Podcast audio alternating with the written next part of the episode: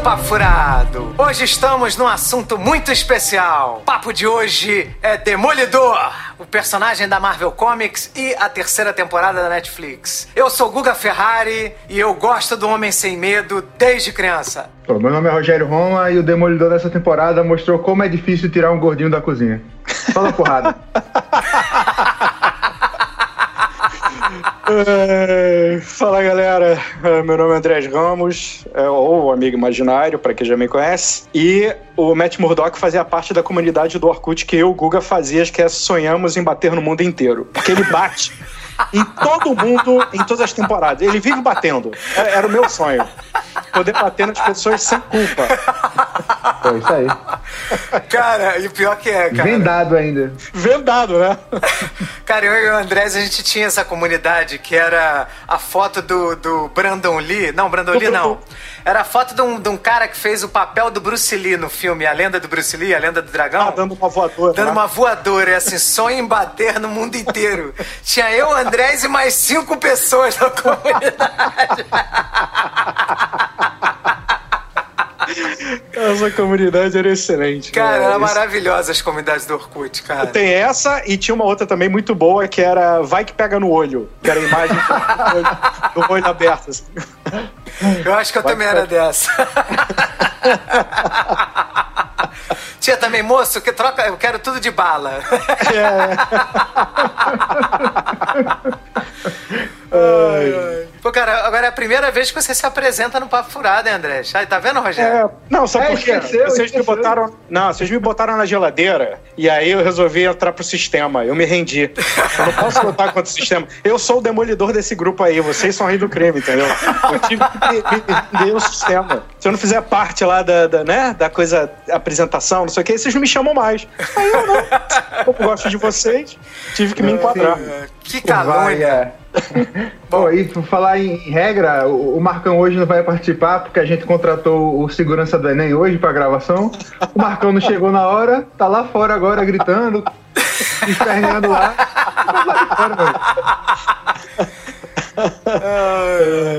Esses caras tão foda. Rogério, no episódio passado, faltou porque foi tirar dentinho. Entendeu? Tirou dentinho de leite, né? Com, com, com 30 anos na cara, tirou dentinho de leite. E hoje o Marcos também não pôde faltar por compor- compromissos. Quer dizer, porra, no próximo sou eu que vou pra praia nessa porra, caralho. Não, eu, fui, eu fiz um sacrifício, eu tirei meus dentes pra ter mais espaço na boca pra falar mais, mais besteira pra todos os ouvintes. Quer dizer, vou meter uma testada. No, no próximo episódio sou eu que vou meter a testada. Bom, Quero vamos para os e-mails. E-mail!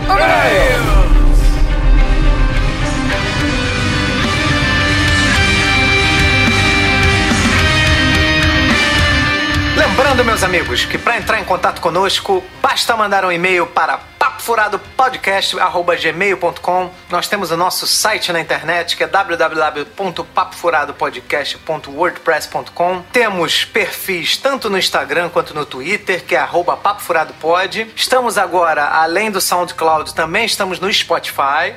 Você pode ouvir a gente diretamente do aplicativo dos dois. E se você quiser ser nosso padrinho ou madrinha, basta acessar www.padrim.com.br barra papo furado. E nós também, também temos um perfil de...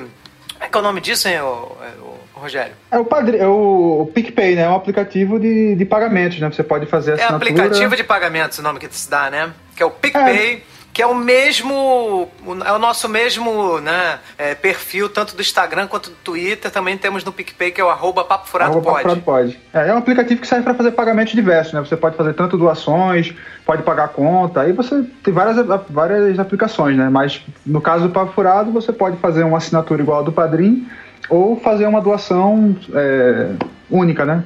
Um valor único para. se você quiser ajudar a gente aí, ajuda bastante, que o dinheiro move o mundo.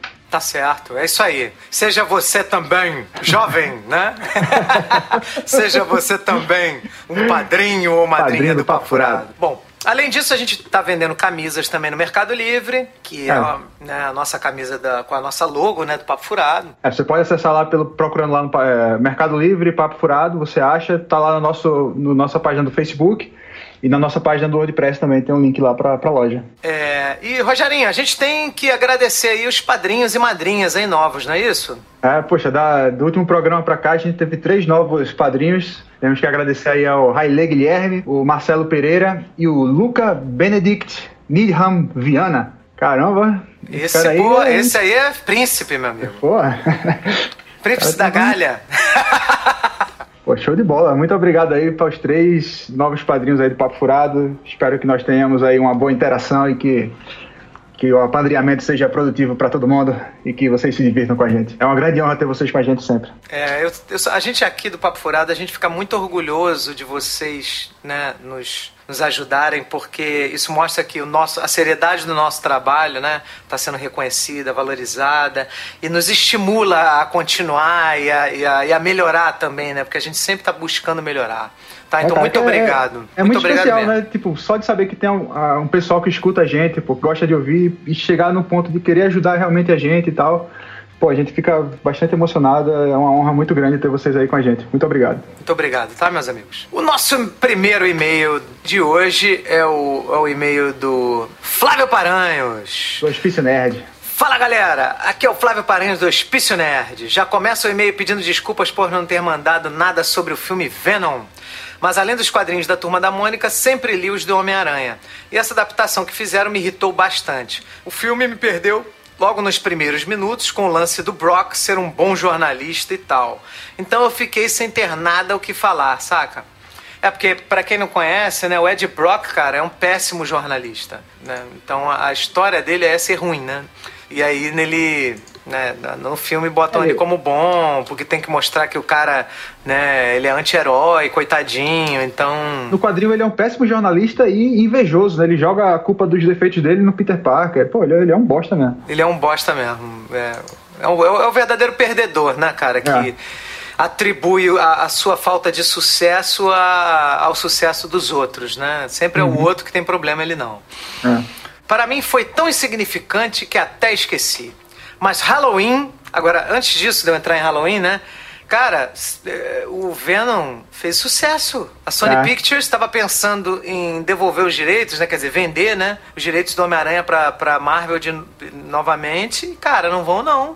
676 milhões mundial. Eles é, gastaram incrível. 100 Eles gastaram 100 e ganharam 676. Cara, não vão, é. eles não vão vender essa porra, não. Ou seja, a gente vai ter que aturar a Sony Pictures fazendo merda com o universo do Homem-Aranha. É, que... pô, os caras ganharam já da Liga da Justiça. Já, já ultrapassou a Liga da Justiça, a bilheteria. Puta que pariu. Que...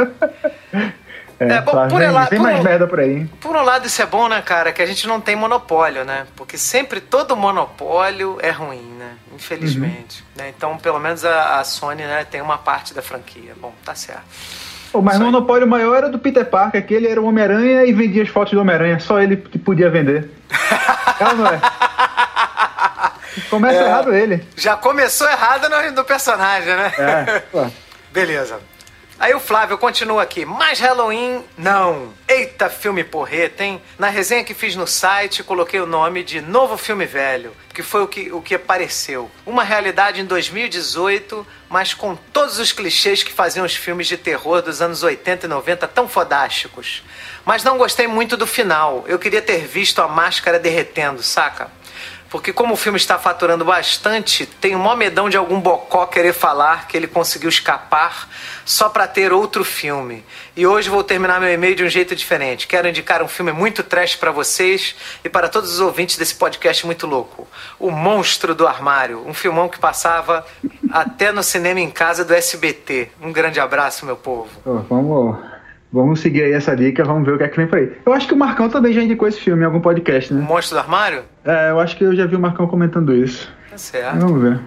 Mas como o Marcão não tá aqui para se defender, então a gente vai ignorar o Marcão. É porque o Marcos decidiu. O, Flávio Paranhos. o Marcos decidiu dessa vez, né, tirar licença, né, o filho da puta. É, sumiu. Você não ah. pode falar nada, porque você no episódio passado também deu uma de, né? Não, no episódio passado eu tava com a boca costurada igual o Deadpool no, você, no Wolverine Origins. Você meteu atestado e saiu fora. Eu vou, eu vou também, semana que o próximo episódio também vou fazer isso. Vou, vou lá pra, pra praia, entendeu? Vai botar a marquinha, né? uma, vou botar a marquinha de, de tanquinho no abdômen. Vai ficar uma beleza. Vai ficar lindo. Bom, uh, valeu, Flávio. Obrigado pelo e-mail. Vamos para o próximo e-mail. Flávio, muito obrigado, tá, meu irmão? Nosso próximo e-mail é do Raile Guilherme. E aí, papo furadores? Meu nome é Raile, fala-se Raile. Raile, desculpa. Sou professor de matemática, pô. Aí, como é que o cara é foda, rapá? Professor de matemática, não é pra qualquer um, não. Paulistano, nerd, jogador de RPG. Há mais de 20 anos. Porra, esse, esse é bom, esse é bom. Demorei um mês ouvindo, ouvindo, mas finalmente virei padrinho de vocês. Queria falar um pouco de tudo que já ouvi. No grupo tava rolando outra treta envolvendo a DC. Ele fala do grupo porque, como ele é nosso padrinho, né, no nível. É... Qual a categoria, Rogerinho? É o. É Eu acho o... que é membro. Membro do conselho, conselho né? Uhum. Ele, ele participa do nosso grupo fechado dentro do, do Facebook e agora a gente criou, né? A gente esqueceu de falar disso, né, Rogério? É, a gente um criou um grupo no Telegram. É meu um grupo de, desse pessoal no Telegram que a gente fica trocando ideia lá. Aí ele falou: tava rolando outra treta envolvendo a DC e vocês vieram com um argumentozinho de que o Clark deixou o pai morrer e blá blá blá. Mas eu vou continuar defendendo: o pai precisa morrer e acabou, já era. O filme é bom e pronto. Ele tá falando de Man of Steel aqui, que é o Mass Murder of Steel, que foi apelidado aí. Vocês estão de perseguição, tá vendo, Rogério? Falam é. mal do filme do Superman e defendem aquela merda de Star Wars 8. Filme que o Luke cogitou matar um moleque dormindo. Fora a parte que eles lutam com os Minions do Snoke. E saem na porrada sem usar a força. Mano, Jedi dando porrada? Vai tomar no cu. Gostei, hein? Essa merda. É, é, o cara é passional, ele, é, ele é parecido comigo. Fico até nervoso. Como vocês defendem essa merda? São mais os prelúdios. Aí, aí você me quebra, Rai. Entendeu? Não, aí ele falou, falou de zoação. Foi só uma. São uma mais os prelúdios é Jar Jar Binks, é isso mesmo? Puta que pariu. Fora isso, queria falar um pouco do Pantera Negra. Outro dia eu vi um tweet do Felipe Neto dizendo: Não achei tão bom assim. A galera massacrou ele depois disso. Eu, particularmente, achei um exagero. No meu caso, que sou negro, a, perspectiva é totalmente diferente de uma pessoa branca vendo o filme. Para muita gente, é só um filme. Para mim, vem de muito antes. Para um menino negro que eu fui, era muito difícil encontrar referências de heróis para a infância de videogames e de praticamente tudo. Lembro que eu era um viciado no Street of Rage do Mega Drive porque era um dos únicos que havia um personagem negro jogável. Lembro que meu amigo no começo dos anos 2000 fez um RPG baseado em Age of Mythology e foi ótimo porque sempre podia escolher ser um egípcio, o que era mais próximo do que eu realmente era.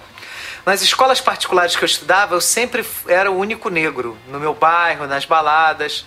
É muito duro você sempre se sentir sozinho a vida toda. Imagina quando eu fui prestar a segunda fase da FUVEST, eu cheguei realmente a pensar se lá era realmente o meu lugar, já que eu era o único negro lá, e olha que eu passei na minha formatura, todo mundo estava comemorando na colação quando eu estava lá contando o número de negros da colação de grau, que eram seis no total de uns 300. Cara, a disparidade é muito grande. Por essas e por outras, eu não considero Pantera Negra só um filme, considero um marco. E é difícil para quem não passou pelo que as pessoas negras passaram entender a importância e a qualidade daquele filme. Isso que eu ainda nem falei de Corra. Olha aí, Rogerinho. Tá vendo? Pô, Corra, eu, eu falei, apostei no Corra no Oscar, todo mundo aqui tava contra mim, pô. Acabou que o Corra não ganhou. Mas é um filmão, velho que é um excelente filme e até vale um episódio do podcast. O que, que tu acha dessa ideia, Rogério? Pô, acho que sim. Pô, é um filmaço. Acho que foi um dos melhores, melhores filmes do ano passado. Pô. Eu gostei bastante também. Gostei muito de Corra. Também acho que um filme do Super Choque levaria a DC Dá uma, levantaria. Daria uma, levantaria a DC. Podia ser um filme light, sem ser forçado, que nem a bomba do Shazam que está vindo por aí. O Rogerinho, que cresceu nos anos 2000, que nem eu, pode concordar comigo que Super Choque é um desenho foda demais e viraria um super filme. Sem mais. Eu, eu, eu, não sei se ele falou que o Super Choque poderia ser um filme light, fazendo algum trocadilho com a, com a empresa light aqui do Rio, né? Mas não sei. Pode ser. Se bem que não tem light. Tem light em São Paulo? São Paulo não é light, é? Lá, lá em São Paulo é Eletropaulo. É, não, então não é. Ele não ia. Isso é trocadilho de carioca. Sem mais, desculpa me alongar muito. É, é, Riley, cara, a gente adorou teu e-mail todo mundo gostou muito do que você escreveu. E quando a gente fez, gravou Pantera Negra, é, eu não sei se as pessoas percebem isso, tá? Mas todo episódio que a gente faz, a gente procura chamar alguém que a gente ama, em primeiro lugar, tá? Pessoas que vêm são convidadas pro Papo Furado são pessoas amigas, nunca são pessoas aleatórias, tá? E a gente procura chamar uma pessoa que tem a ver com aquele tema. E eu chamei uma amiga minha muito querida, que é uma psicóloga, que é a Carla Chaves, que também é negra. Eu fiz questão de ouvir o que ela tinha a dizer do, do Pantera Negra.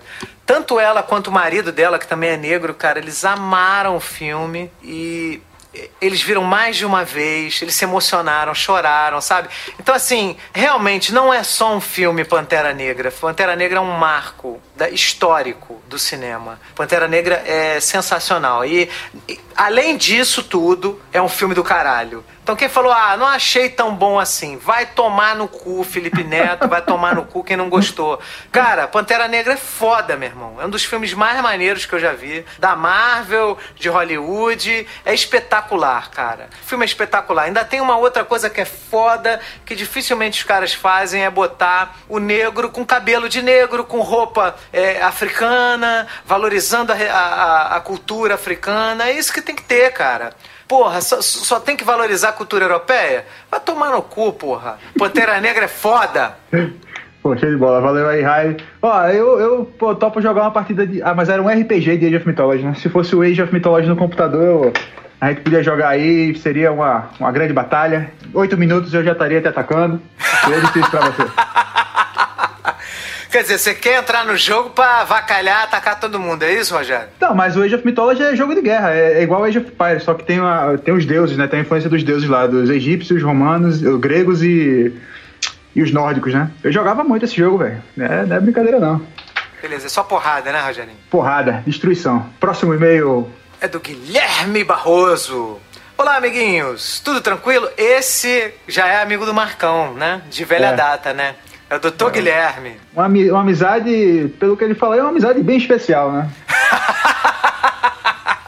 Ai, ai, Por fim consigo escrever-lhes. Olha só, o cara é um cara erudito, né? Olha a linguagem dele. Por mais um imperativo moral, já que a qualidade dos programas só cresce. E olha que eu devo ter escutado uns 10, pelo menos. E por ter ouvido essa quantidade, acompanhei em sequência a censura pelo qual o pobre Guguinha Olha, já tá íntimo meu, olha só, Rogério. Passou a de não poder expressar sua revolta contra a DC e todos os comentários de cunho psicológico de Handmaid's Tale, Karate Kid, Westworld, dentre outros, cheguei à, à seguinte conclusão. Guguito, quer dizer, não basta ele me chamar de Guguinho, agora também Guguito, né? Saia do armário. Se jogue nas garras desse amor gostoso. Quer dizer, o cara, o cara escreve um e-mail, Rogério, citando música do Chitãozinho Chororó. Ah, porra, isso aí é o sertanejo raiz. Isso é um poeta, né? Como é que eu posso me livrar das garras desse amor gostoso? ai, ai. Não se reprima mais. Aceite o amor que você tem pelo Zack Snyder. Fred... não se reprima é menudos, hein? É, é São menudos. Duas tá citações tá e uma frase. Uma qualidade altíssima musical, né? Freud tá de olho nessa sua resistência. Puta que pariu, tem que ouvir essa, né? Aí ele tá defendendo o Snyder. Eu não vou ler essa porra, não, que fica defendendo o Zack Snyder. Tudo bem, eu concordo que ele fez bem 300 e Watchmen. Também eu gostei de Watchmen dele. Agora, o que ele fez na DC é, porra, é imperdoável, tá? É imperdoável. E aí ele fala, ele fala que vai fazer uma crítica ao Dr. Marcos. Não, crítica ao Marcos hoje está liberado, que ele não está aqui para se defender. O melhor momento de, de, ofender e atacar os outros é quando eles não estão na sua presença, que você pode ofender à vontade. Podemos botar a culpa toda do que der tudo errado, é a culpa do Marcos hoje. E aí ele fala que me admira o senhorito falar, falar que Predador é o melhor filme de Schwarzenegger, porque nós dois assistimos o Pumping Iron, a biografia com cenas de quando ele era eleito Mister Universo. Lá nas noites lá da, da República, lá que, ele, que eles né, moravam na época da faculdade. Tá vendo? Olha só, é, esse povo cisma em trazer as intimidades dos outros pra cá, né, cara? Não, mas é porque nessa época o Marcão ele era bodybuilder. Ah, então tá. Então tá, tá, tá, explicado, né? Enfim, vocês estão de parabéns. Ter um podcast dessa qualidade é um serviço à humanidade. Cara, Guilherme, eu não sei se você falou sério nessa última frase, mas eu vou entender que você fez um elogio a gente, né? Um serviço à humanidade. Muito obrigado, cara. obrigado mesmo. A gente, a gente procura sempre botar algum conteúdo que, de alguma forma, acrescente a vida das pessoas, tá? Obrigado mesmo pelo seu e-mail. Amigo. Eu não, eu tô aqui para falar bobagem, eu tô aqui para prestar um de serviço. Pô, mas show de bola, valeu, Guilherme. É sempre bom essas revelações do, do passado do Marcão. É sempre bom a gente ter munição para poder sacanear o Marcos, é, faz parte. Faz parte, sim. Tá certo. Vamos pro, pro programa, doutor Rogério? Vamos lá, Demolidor, terceira temporada. Daredevil!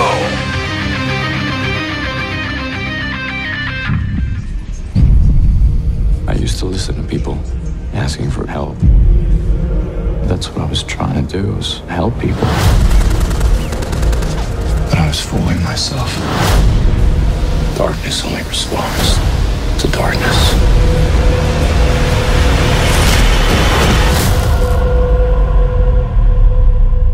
I'm Daredevil.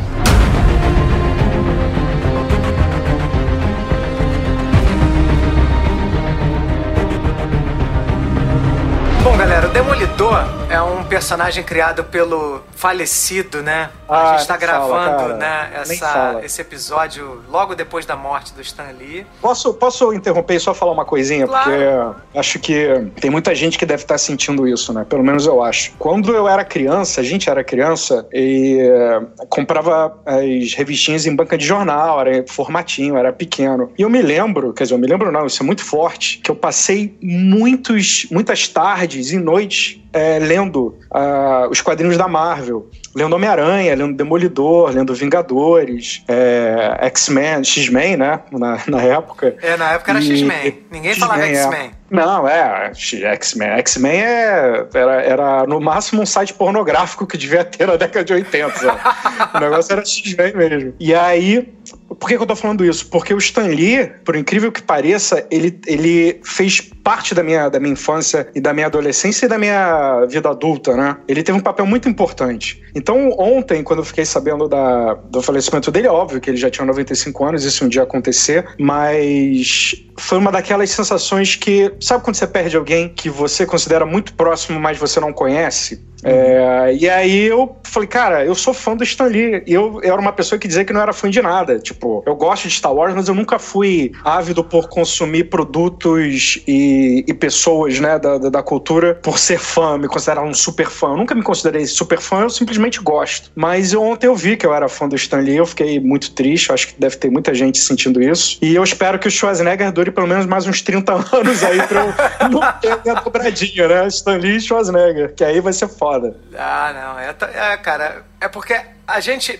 Como a gente sempre teve isso na vida, e quando a gente vê que as coisas estão indo embora, né? Se bem que ele já, já parou de trabalhar tem um tempo, né? Na Marvel, né? O Stan Lee. Sim. A gente percebe o quanto aquela pessoa foi importante, né? Pra gente, Exato. né? Na nossa infância. Então, tudo que ele criou, cara, pô, ele criava. Ele, ele era muito criativo, o Stan Lee, cara. É, Ele era um cara de vanguarda.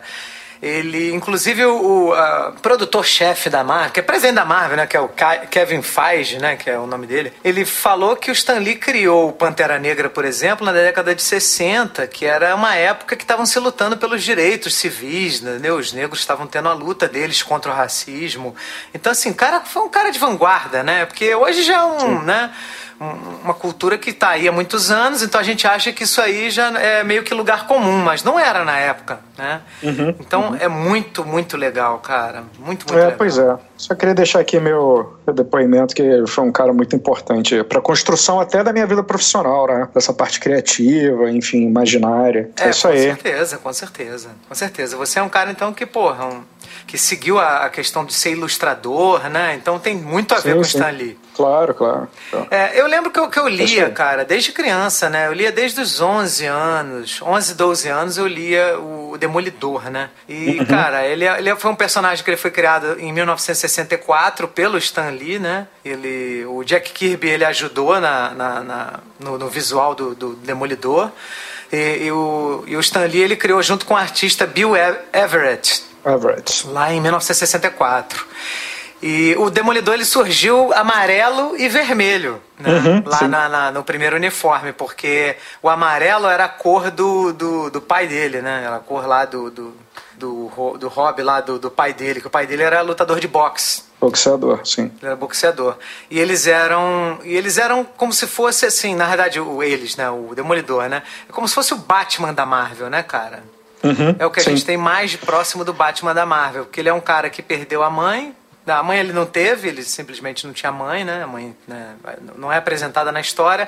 E o pai ele é morto por bandidos. E ele decide, por causa da morte do pai, virar um, um, né, um vigilante, né? Então, É, ele sofre um acidente, né, quando era criança, perde, perde a visão lá com o, o caminhão de produtos químicos. O pai se recusa, se não me engano, a perder uma luta pra máfia. A máfia vai, mata, mata o pai dele e aí ele resolve. E acho que o pai dele era, era conhecido como Demolidor, não era isso? sim, Era. pai dele- Na verdade, não, na Era verdade. Battling Murdoch, né? Battling alguma coisa. É, assim. é, é, é, não era de- o pai dele não era Demolidor, não. Demolidor. Ah, era Daredevil? Demolidor é o nome que davam. pa- É porque o nome é Daredevil, né? Que é o nome Sim, que sim. davam ao garotinho, ao Matt Murdock, quando ele era moleque. Ah, tá. Mas É, o, o pai mas era o Jack Batalhador Murdoch. Jack Batalhador Murdock. Ah, legal. E ele era tido. Porque ele era cego e devia ser né, encapetado, né? Devia dar porrada, porque ele era revoltado, né, cara? Sim, sim, sim. Então ele. é, O Demolidor tem uma coisa que o Batman também tem, só que o Demolidor ele é um, ele é um pouco mais, né? Ele tem a raiva dele muito explícita, né? Tanto que a primeira temporada do Demolidor, cara, ele quase, ele quase mata os bandidos, cara. É. Ele joga o bandido em cima de um prédio, joga ele na lata de lixo e. Cara.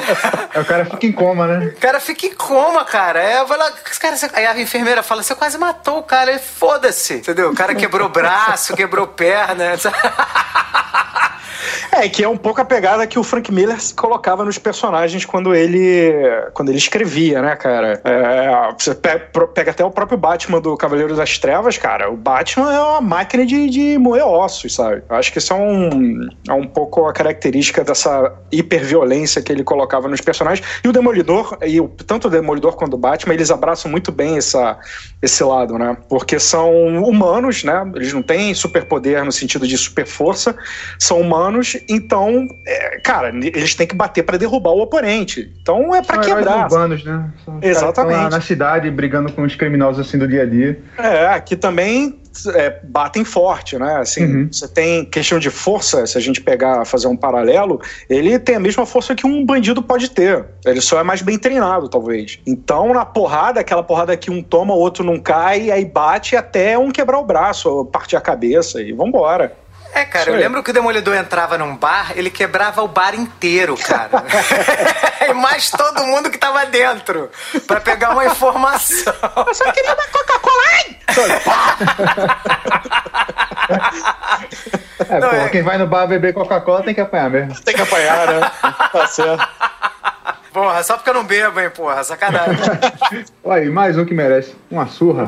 Então, Sua. assim, o Demolidor, ele é um personagem, né, cara, que ele, ao mesmo tempo que ele é um humano e ele não tem os poderes dele, assim... Tudo bem que ele tem, ele tem poderes, né, que ele tem o sonar de um morcego, ele tem uma percepção, a super audição, olfato, né, e tal. Mas os poderes dele não são tão sobre-humanos, assim, como, por exemplo, a de um super-homem, né, que você atira nele e a pele dele é invulnerável, né, é indestrutível. Você pode É, fazer qualquer coisa. Pegar, pegar o Luke Cage, né? Ou a, a Jessica Jones? Jessica Jones, né? Eles têm. Ali pode considerar que é um superpoder que tem uma, uma, uma vantagem na hora de um combate, né? Apesar que o do, do Murdoch também, mas é mais sensorial. Mas eu acho que é por isso que o Demolidor e o Batman você consegue se identificar mais com ele. Assim Sim. como o Homem-Aranha, né? Apesar do Homem-Aranha ser forte, eles são, são pessoas que têm uma vida ordinária, né? Exatamente. É, o Homem-Aranha já tem um poder assim, maior, né? Do que o É, Demolidor. mas não tem dinheiro pra pagar conta, Sim, tá sempre sim. atrasado, tá todo enrolado e tal. É, a construção do personagem é muito baseada nesses problemas é, financeiros, né? De Sim. relacionamento e tal. Que é, que é fácil pra qualquer pessoa se, Todo mundo se tem. né? relacionar, né? O super-homem não. O super-homem é o cara indestrutível, porra, Chato, sem defeito, é chato. É porque eu não gosto. De... Ah, bom, isso é uma Não, opinião, galera. é, cara, mas- gosta aqui de Superman. Não, eu também não gosto, tô não. falando Com o público mesmo, porque as pessoas estão nesse negócio de hater, sabe? Vai, vai pra porra. Cada um tem a sua opinião. Eu não gosto de Super-Homem exatamente por isso. Eu não consigo me identificar com ele. Não consigo. É, ele tá além da, da, da minha compreensão de. É muito fácil você ser um paladino da justiça quando você é indestrutível, entendeu? Sim, É, com não, tem, não tem risco, né? É, não tem. Não tem nada a perder. Isso aí. É por isso que também a gente não se identifica tanto. Por isso que Batman é o personagem principal da DC, né? E você tem o Demolidor fazendo muito sucesso na Netflix, né? A série do a primeira temporada, cara, porra, foi na estratosfera, né, cara? Foi absurda, foi absurda. E eu, eu enlouqueci na primeira temporada. Porque eu, eu vi um Demolidor, cara, que eu sempre quis ver, cara, Sim, que sim. chutando bundas, sabe? Eu queria ver isso. Entendeu? e, cara, é sensacional a forma como eles constroem e. e- e, cara, não tem jeito. Pra você gostar de um personagem, ele precisa ser humano, ele precisa ter falhas. Porque você gosta das, das, das obras, né, de ficção por identificação. Você identifica que aquele personagem tem alguma coisa que você também tem. Então é por isso que ele se torna interessante, por isso que você quer assistir. Um super-homem que é perfeito, porra, sabe, um cara é perfeito, ninguém é perfeito. Então, assim, pouca gente vai adorar um super-homem. É difícil. Existem pessoas que amam, né? Claro. Mas é mais difícil. A maioria das pessoas vai adorar um Batman, vai adorar um, um Demolidor, né? Então, o que acontece com o Demolidor, cara, é que eu li o Demolidor lá no Super Aventuras Marvel, que era um gibi formatinho da editora Abril. Ó, E, cara, é, eu adorava Demolidor. Demolidor era o meu. Foi. Porque eu lia Conan e aí eu comecei a ler super-heróis. Então, como eu gostava de super-heróis menos poderosos, eu não era muito fã de Vingadores, Quarteto Fantástico. Esses Também heróis não me, não me atraíam tanto. Eu gostava dos heróis mais urbanos, né? Então, o Demolidor era um cara que era muito parecido com o Batman, né? Assim, com essa questão de não ter poder, superpoder e ter que treinar pra conseguir, né? Fazer o que ele faz, né? Pra ter a habilidade que ele tem. Então, e, e ele, ele é vulnerável. Ele é vulnerável emocionalmente e fisicamente, né? Porque ele está sempre lidando com desafios, né? Tanto emocionais quanto físicos, né? E aí, cara, é, eu lembro que eu li uma história do Demolidor. Eu não sei se vo- o, o Rogério não, não chegou a pegar isso, mas eu não sei se você lembra, Andrés, que tem um vilão do Demolidor que ele construiu uma casa especialmente para matar o Demolidor. o Demolidor. Aham, eu sei dessa história, mas eu E não o me vilão, lembro. ele morre, assim, ele, ele tá pra morrer de câncer. Ele fala assim: Olha, eu gastei todo o dinheiro que eu tinha construindo essa casa pra acabar com você. Ele faz um vídeo. E aí, a casa tem várias armadilhas, tem várias ah, é, é, coisinhas que ele, tipo chão falso, aí ele cai e tem uma porrada de jacaré embaixo, assim, sabe? Foi, é, é, as grades da casa, é, elas se transformam, aquelas pontas se transformam em projéteis e atiram no demolidor. A casa explode. Cara, o cara faz uma armadilha pro demolidor em todos os níveis, sabe? É muito Parece foda. a história do, dos Jogos Mortais, né? O cara tá com câncer, vai por causa de armadilha pra matar a galera. Não, não, é poço com jacaré, isso é coisa do 007, cara. É, não, cara. Não, é do caralho. Do caralho. É uma história da década de 70, eu acho.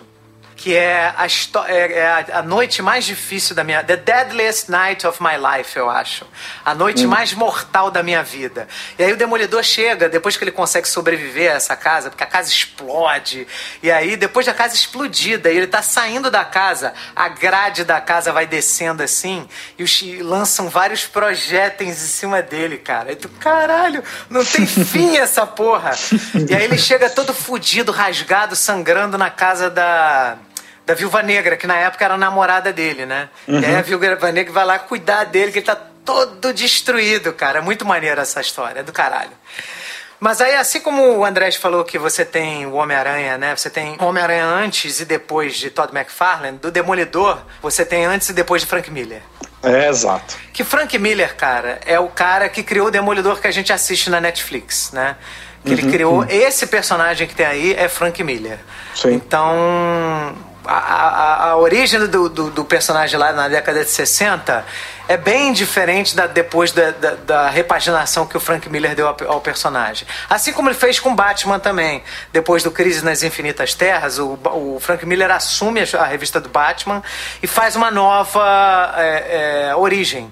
Com o mesmo desenhista que ele fez essa, essa saga da queda do Murdoch, que é o, é o Dave Machelli que faz o Batman 1, né? Que é, que é, é. A, a, a, história nova do Batman, né? Pra, pra DC que queria organizar ali o, o seu é, universo. Então ele, eles, cara, eles pegam o Demolidor, que era uma revista que tava em queda, né? De vendas. Ia ser cancelada. Ia, ia ser, ser cancelada. cancelada. É. Cara, e eles levam o Demolidor pra um lugar assim absurdo, cara. Transformam o herói nos maiores heróis da, da, da empresa. E aí é o que a gente tem agora, e nós vamos agora começar a falar da série, né, do Netflix, porque é exatamente a adaptação dessa, desse arco do, do, do Frank Miller. E, cara, a série. Pra, pra quem não viu ainda, né, todas as temporadas, então a gente vai falar uma porrada de spoiler, então a gente já fica avisado que vai ter spoiler, tá? É, eu acho que tem que.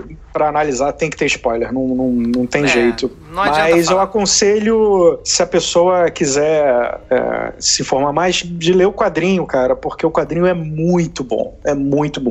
Ele é. Você tem que ler ele com, com pensando na época que ele foi lançado. Né? Hoje em dia, essas coisas já estão mais naturalizadas. Mas, cara, pra época, você ter um quadrinho de super-herói que teoricamente está voltado para criança com drogas, sabe? Com, uhum. com violência extrema, com alcoolismo, com, com problemas relacionados ao mundo dos adultos, era realmente uma coisa de vanguarda, sabe? O Frank Miller, ele meteu o pé na porta e falou: cara, é isso que eu sei fazer e vambora. É verdade. E você sabe que foi censurado no Brasil, né? Sim, sim, sei. O Rogério, você sabia que nos quadrinhos da editora Abril tinha o Globocut também, sabia? É.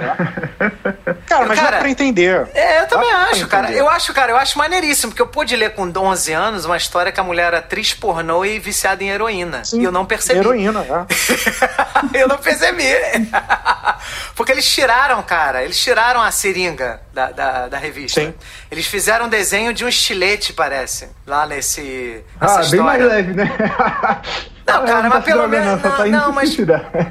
Não, cara, é, mas pelo menos, sabe, é, eles tentaram dar uma amenizada, porque não, porque não era sobre suicídio a história. A mulher era drogada. Ah. Não, isso, então não tinha, a, não tinha cena dela se cortando. Entendeu? Ela só tinha a cena dela com o estilete na mão. Ela não fez nada em tese, né? E não mostra, eu acho que não mostrava que ela era atriz pornô. Não, assim. acho que também não. Na revista não falava disso. Não, não, não, não. Falava que ela fez uns filmes assim, devia ser, eu acho que filme assim B, né? Filme merda. Sim, jogou sim. a carreira no lixo. Mas ela não, não, não falava que ela, que ela viu o submundo das drogas e de sexo, se prostituiu. Não tinha isso lá na, na, na, revista da editora Abril. É, eu não me lembro, cara. Não, não me lembro mesmo. Mas eu acho que não, porque senão seria uma coisa que teria me marcado, com certeza. não, com certeza não. Tanto que também, quando eu passava Conan na sessão da tarde, cara, eles tiravam todas as cenas, assim, mais pesadas, eles cortavam. É, mas vamos, vamos ser justos. O Conan, é, a primeira vez que passou foi no na tela quente ou no Corujão, alguma coisa assim. Foi mas tarde eles, da noite. Então rolava cortavam. tudo. Não, eles cortavam, cara. Aquela cena cara, dele transando com a bruxa. Me, eu me lembro, ué. Cara, não é possível eu ter imaginado isso. É, tem essa cena, cara, a bruxa lá soprando. Uh, uh, eu falo, caralho, que, que porra que essa mulher tá hiperventilando, cara? O que, que eles estão fazendo? Era criança, né? Aí a mulher vai ficar com o dente lá, fica de TPM e ataca ele. É foda, é foda. Bom, e aí o, o, Demolidor agora que a gente assiste na Netflix é uma adaptação direta dos quadrinhos do Frank, da fase do Frank Miller. Uhum. E aí eu vou fazer aí a pergunta geral, né? A gente vai falar mais da terceira temporada, mas vocês podem falar da primeira e da segunda se vocês quiserem, né? Sim, tá aberto. Mas o que, que vocês acharam aí da terceira temporada de uma forma geral, Rogério? Pô, eu achei que foi a, a melhor temporada assim, né, do, do Demolidor eles conseguiram, até do, do, ponto de vista técnico mesmo, eles mostraram novas técnicas né, de, de, filmagem e tal, usaram aquele recurso lá pro, pro Rei do Crime, né? Ele lendo a, a ficha lá do, do Bullseye, né? Aí ele vai lendo e consegue, como se ele estivesse presenciando aquilo, que meio que ajuda a gente a ver como que o, o rei do crime ele consegue é, manipular as pessoas, né? Que ele tem meio que esse poder assim de extrair as informações além do que tá no papel, né? E, porra, é, a, a briga lá na prisão, cara, a briga de luta. sensacional, cara. Pois é, eles conseguiram é, elevar o nível até no, no, padrão técnico mesmo da série e, pô, ficou show de bola. E a sua opinião, Andrés? Capricharam é, tudo. Pois é, então, o, o eu, tava, eu falei com o Guga ontem que eu tava um pouco de saco cheio da dessa super super produção de, de, de super-herói, né? Tudo agora é série e estão fazendo um milhão de coisas e vambora, vamos gastar toda, todo o cartucho que a gente tem. Mas, cara, o Demolidor, a temporada 3, para mim, ela, se, ela mantém o nível da, da primeira e da segunda, que eu adorei. Eu adorei, cara. Não, para mim não é um, uma série de super-herói, é uma série, é um drama. Só que tem calha do, do, do, principal lá, tem o poder, né? Do Matt Murdock ser, ser um herói. Mas parece que você tá vendo um filme de, de policial, um filme de sobre gangues. Cara, eu simplesmente adorei. Eu falei que eu, que eu tava meio de saco cheio, mas a série foi me ganhando ao longo do. do ser mais exato, a partir do, do episódio 4. Eu comecei que acho que, que tem a cena da, da prisão lá, né? Que ele vai visitar um, um presidiário. Acho que é o líder lá, né? Do, dos, é, pra... dos... Esqueci até qual era. Não, acho que ele vai pegar informação com, com um amigo dele que tá preso, ou um conhecido lá. E aí ele sofre, começa a sofrer ataque. O rei do crime liga para ele no, no, na, na, prisão, que ele tá na enfermaria, uhum. e fala: Cara, vou acabar com a tua vida. E aí, cara, a partir dali, cara, é, é sonho bater no mundo inteiro até. é 10 minutos ou mais sem corte, né? Sem, sem corte. corte. É impressionante. É foda, é foda. Quer dizer, sem corte aparente, né? Não é, sei se de repente sim, eles não. colocaram um corte ali de leve, assim, né? Tem. Disfarçado, né? De repente tem. Não, eles mas fazem é... aquela mudança de luz, né? Começa a piscar justamente para poder inserir os cortes. Mas pelo que eu vi o diretor falando, eles usaram um take único mesmo. É, né? Uhum. Diz que e, é... pô, tem, tem briga, tem, tem diálogo, tem, tem tudo, tem tudo. Porra, tem tu, tudo, é, é, é, o resumo. Carnaval, né? tem droga, tem briga, tem diálogo. É verdade, tem tudo, até droga, né? Cara, é, é uma cena que eles já estão acostumados a fazer, que eles fizeram também na segunda temporada, que é ele dando porrada na, é, na, na, escada, né? Que ele vai descendo e subindo a escada dando porrada, né? Em todo na mundo... primeira temporada também tem no corredor, corredor. né? Que ele vai salvar é. o garotinho. Que, ele que é inspirado no, no, naquele plano sequência do Old Boy, né? Uhum. Que é, que é uma das, das consequências mais maravilhosas de briga, que é o cara lá com o martelo dando martelada no pé da galera. cara, soco e paulada. Carnaval, na, volta de... na primeira temporada nessa do corredor é muito bom. Tem uma parte que ele chuta o cara, tipo, ele tá fora de cena, assim, tá no, no quartinho, ele chuta o cara, o cara atravessa a porta assim, meio caindo. Quando o cara vai levantar, ele joga um, um micro-ondas, uma televisão na cabeça dele. Porra, cara, é muito bom. Isso aqui é demolidor, né, cara? A gente quer ver o pau comer, rapaz. É a gente, como, como a gente é primitivo, né? A humanidade, né, cara? O nego vai à igreja, reza. Mas, cara, o que, a gente quer ver é porrada. É nego quebrar micro-ondas na cabeça do é outro. É isso aí. Cara. Se não quer ver isso, vai ler Orgulho e Preconceito, entendeu? Vai ver o meu cobertor. A gente quer ver o pau comer. Pô, é só alegria. Cara, eu canso de falar, nego fala, não, vai ver, nasce uma estrela. Ah, Falei, né, nasce, nasce uma estrela, porra nenhuma. Eu quero ver, nego, porra, quebrar uma mesa de vidro na cabeça do outro. Se quebrar uma mesa de vidro, o cara vai ver várias estrelas rodando na cabeça. nasce umas várias estrelas, né? ó, ó, tem uma dica para quem gosta de cena de luta. Tem um filme francês chamado A Horda, que é um filme de zumbi. Eu acho muito bom. Tem uma. Quem, quem quiser pega na locadora ou compra o DVD, sei lá. Tem uma cena que tem uma policial brigando com, com um zumbi dentro de uma cozinha. Eu não sei se vocês sabem, eh, os apartamentos em Paris são minúsculos, a maioria deles, já. São muito uhum. pequenos. É, é, 50 metros quadrados, você já vive no apartamento, ó, tô, Maravilha, tô morando né? Maravilha. então, cara, imagina uma cena de briga com um zumbi numa, numa cozinha de, sei lá, 7 metros quadrados, cara. A mulher usa tudo. Ela usa micro-ondas, geladeira, é, abre a gaveta, fica dando gavetada na cabeça do zumbi, pega a colher, cara. Vale a pena ver. O filme é bacana. Quem gosta de filme de zumbi vai gostar. Chama-se A Horda. É, tem aquele filme de lobisomem também que os caras ficam dentro de, uma, de um casebre, no meio da mata. cara, nego joga água quente no lobisomem. É que o lobisomem mete a mão pelo, pelo buraco de meter carta e tenta. É. O filme é meio galhofa e tenta agarrar as pessoas. Aí a galera começa a jogar água quente, dá panelada na mão do lobisomem. é isso aí, cara. Muito real. Muito real é isso. Cara, nego ferve a água pra jogar no lobisomem, cara. É muito engraçado, cara. É faca, é colher, é garrafada, é o que tiver, cara. É muito maneiro. E, e, e tem isso, né, na cena do, do Demolidor, né? Ele faz é. de tudo, cara. Ele joga corrente, ele joga micro-ondas, ele joga a porta em cima do cara. Ele, cara, é, é muito maneiro, cara. É muito foda, é muito foda. Tanto na primeira temporada quanto na segunda, e agora essa terceira, cara, também ela é absurda. São 10 minutos de pancadaria, cara. Quem não quer isso? É, já dizia o Huawei, né? Não aguenta 10 minutos de porrada. O Demolidor aguenta. O Demolidor aguenta 10 minutos de porrada. Pô, de terno e gravata ainda. De terno e gravata, né? Ah, cara. Não, e, e, realmente é o que o Andrés falou, cara. Essas temporadas, essa série não é sobre super-herói. Tanto que ele não põe uniforme em nenhum episódio no, na, na terceira temporada é uma é um foi uma temporada muito desafiadora, cara, porque é uma temporada extremamente psicológica. O cara tá passando uma situação que ele tá fudido, porque é, é a adaptação da, da, da historinha A Queda de Murdoch. Então o cara tá na merda e você adaptar isso de uma forma que as pessoas gostem é difícil, cara, não é fácil não, porque ninguém quer ver o herói todo fudido, todo na merda, né, cara? Assim, você quer ver o cara vencendo, né? E Mas ele... as pessoas querem ver o amiguinho fudido na merda, né? É uma catarse isso, né? então, cara, é, pô, cara, é muito difícil, cara, você fazer você fazer esse arco.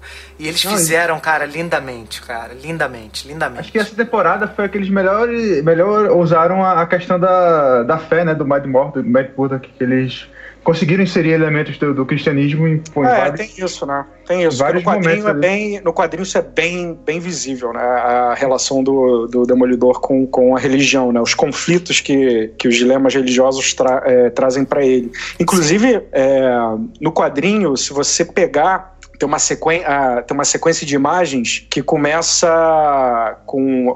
Logo, logo no início da história, é o Matt Murdock dormindo numa cama. Então você tem um plano de cima e ocupa a página inteira a cama, basicamente. Uhum. Conforme vai passando, essa cena se repete até ele chegar dormindo num beco quando ele vira mendigo, quando ele tá completamente. É, quando o rei do crime consegue, né, finalmente derrubar ele, deixar ele sem nada. Então. E você tem também isso em planos que dão a entender essa redenção dele. Ele deitado numa cama, numa posição como se fosse quase um santo, é, ele em pé. Então a questão da religião, da religiosidade, né, é bem, é bem marcante na, na, na série. Sim, com certeza. O que ah, faz ficar interessante, né? Isso, e eles fazem a rima com quadrinho, tá? Porque essa cena da cama que o Andrés falou é do primeiro capítulo lá, da primeira edição da, da, da história do, da queda do Murdoch, né? Que, e aí, e, e, os títulos das histórias são todos bíblicos. A primeira, que é ele tá na cama dele, que ele inicia a história, chama-se Apocalipse, a primeira, hum. a primeira a primeira parte. Eu não lembrava, não. Aí depois tem Purgatório e ele já tá dormindo num quarto de hotel fudido. Que ele Olha vai caindo, lá. vai sendo progressivo, entendeu? É, o, o, Rei do Crime ele vai destruindo toda a vida do Matt Murdock, né? Financeira, profissional, Sim, relacionamento dele, tudo. O cara fica isolado, fudido, sem nada. Ele Destrói o apartamento dele. É muito sinistro, cara. E a, e a, terceira história, ele vira um pária. Que aí ele tá no beco dormindo com um mendigo, com os mendigos, cara. Num beco. E ele tá, ele tá, mesma cena, vista de cima, posição hum. fetal, né? No caso, é, é, a posição dele também vai mudando, tá? Na primeira sim, ele tá sim, mais é, confortável, é. na segunda ele tá, ele já tá em posição fe, mais ou menos fetal. Na que ele tá um mendigo, cara, é posição fetal total, é totalmente tá encolhido. Né? encolhido. Né? encolhido. Cara, é muito foda isso. É, a gente não vê isso quando visual. era criança, tá? É. Pois é, eu não vi é, isso quando era criança. Também não, também não. É muito a importância sinistro. da narrativa visual. Do... Por isso que, cara, a queda do, do Demolidor é. Eu acho que a gente pode considerar. A queda do Matt Murdock, né? A gente pode considerar como um dos. Um, uma das histórias mais importantes para para a cultura do quadrinho, sabe? Ela realmente faz jus ao, ao seu título. É foda. E aí, depois que ele tá. De, depois do próximo capítulo, né? Porque o nome da, da, da, queda de, de Murdoch, nome em inglês é Born Again, né? Que é renascer, uhum. né? Renascer. Ressurreição. Nascer, ressurreição, né? Então, é, que tem muito a ver com Cristo, tá? Total, total, porque o, o Demolidor é um personagem católico e o Frank Miller colocou isso. Tanto que a capa do, do, do encadernado é ele com a Karen E atrás tem um vitral de igreja. Sim. Com sim, uma sim. freira, com, a, com a religiosidade em cima da freira, a pombinha, e embaixo você tem o demônio, né? Então, que é para mostrar essa dualidade. E aí, assim que, que você passa essa história que ele já tá fudido no beco, ele é resgatado pela igreja, né? Por essa freira, que no caso é a mãe dele, né? Uhum. E, e aí o nome da, da, da, desse capítulo é Renascido, que é o Born Again, né? E ele já tá na cama com a freira segurando a mão dele, ele fudido naquela cena clássica lá de Maria com Jesus. Sim. Também é uma cena de recuperação. Cara, é muito maneiro essa, essa, essa narrativa. E aí, a última cena, né? Quer dizer, o último capítulo, depois que ele se levanta, é ele de pé, ele não tá mais deitado, com um saco de, de, de box, box, caído de, é. no chão. Ele mostrando que ele conseguiu superar toda a merda que o rei do crime fez com ele. E aí o nome do, da, da do capítulo é salvo. É muito é maneiro, cara. É Foda. É muito maneiro. É, cara, a história, a história é uma história clássica, né, da, da do, do, herói que vai até, vai até o fundo do poço e ele consegue, consegue superar todas as adversidades. É, é básico isso, mas, cara, a nossa vida é isso. Sim. Se parar para olhar é, estritamente como, como narrativa, cara, a vida de toda pessoa ela é isso. Sim. Ela se resume em você bater no fundo do poço. Às vezes, enfim, infelizmente não, não, não dá para se recuperar, mas você tem que tentar. E você vai conseguir se você tentar. Né? E essas histórias, claro. quando, quando o personagem consegue né, superar esses, esses traumas e, e, e voltar por cima, é, são histórias que realmente são inspiradoras, né? Você se, se identifica com isso e se, se inspira por elas. Né? Tem, sim, sim. Com certeza. Tem outro, outro, outro elemento religioso que eu esqueci de falar lá no. Agora no seriado, quando, quando termina tudo, o, o Matt Murdock ele tá no, numa ceia, né? Ele tá lá na, na, casa do Fog. E acho que é a primeira vez que ele senta lá com os amigos e, e, e, e janta, né? Tá, tá fazendo lá uma refeição. Tipo, tipo, dividindo o pão, né? Que é um, é um dos temas né, do, do cristianismo, né? Acho ele Sim. ali mostra que ele reencontrou a fé, né? Ele reencontrou os amigos e é bem simbólico assim, né, para o cristão e tal. Então eles conseguiram inserir esses elementos de maneira bem orgânica, né? Sem, sem ser forçado lá na série. É, sem ser, sem ser uma catequese, é, sem sim. ser, sem pregar o, o elemento religião ele é usado como uma ferramenta, ele não é usado como uma ideologia, né? Eu acho que isso, isso faz toda a diferença porque, enfim, religião cada um tem a sua, isso não se discute, acho que não é, o, não, é, não é o caso, mas a forma como ele é usada, os paralelos, a coisa de, de você. É, assim como se você pegar a história de Cristo, é a, a, a jornada do herói. Sim, com certeza. É, é, é, a mesma coisa. É a mesma coisa que o Demolidor, sabe? Ou quer dizer, o Demolidor é a mesma coisa que Cristo, digamos assim. Tá Sim, dentro, claro. se encaixa dentro da jornada do herói. Então, fica, fica realmente, como você falou, inspirador você ver, uh, você ler o quadrinho e até ver a série. A série também é, faz você sentir isso. É, não é à toa que as coisas fazem sucesso, né, cara? O Demolidor, ele é um personagem que ele é evitante. Ele evita contato, vínculo emocional com as pessoas. Por quê? Porque ele é um garoto, ele, ele foi um garoto, né, que não teve mãe. A mãe dele largou, não, não explica. Ele é, ele é criado pelo pai. E o pai dele também não era um cara que cuidava dele, porque o pai dele era todo fudido, tava sempre levando porrada no ringue. E ele é que tinha que costurar o pai, fazer curativo.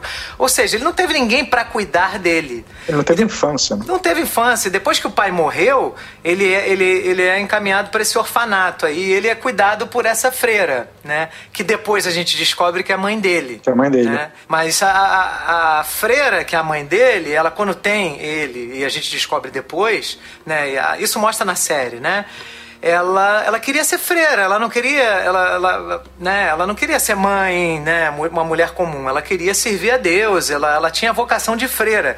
Então para ela foi difícil também, ela, ela ter que abandonar uma criança, né? Ela entrou é... em depressão, né, pós-parto, aquela coisa assim. Por isso que ela saiu logo de imediato, né?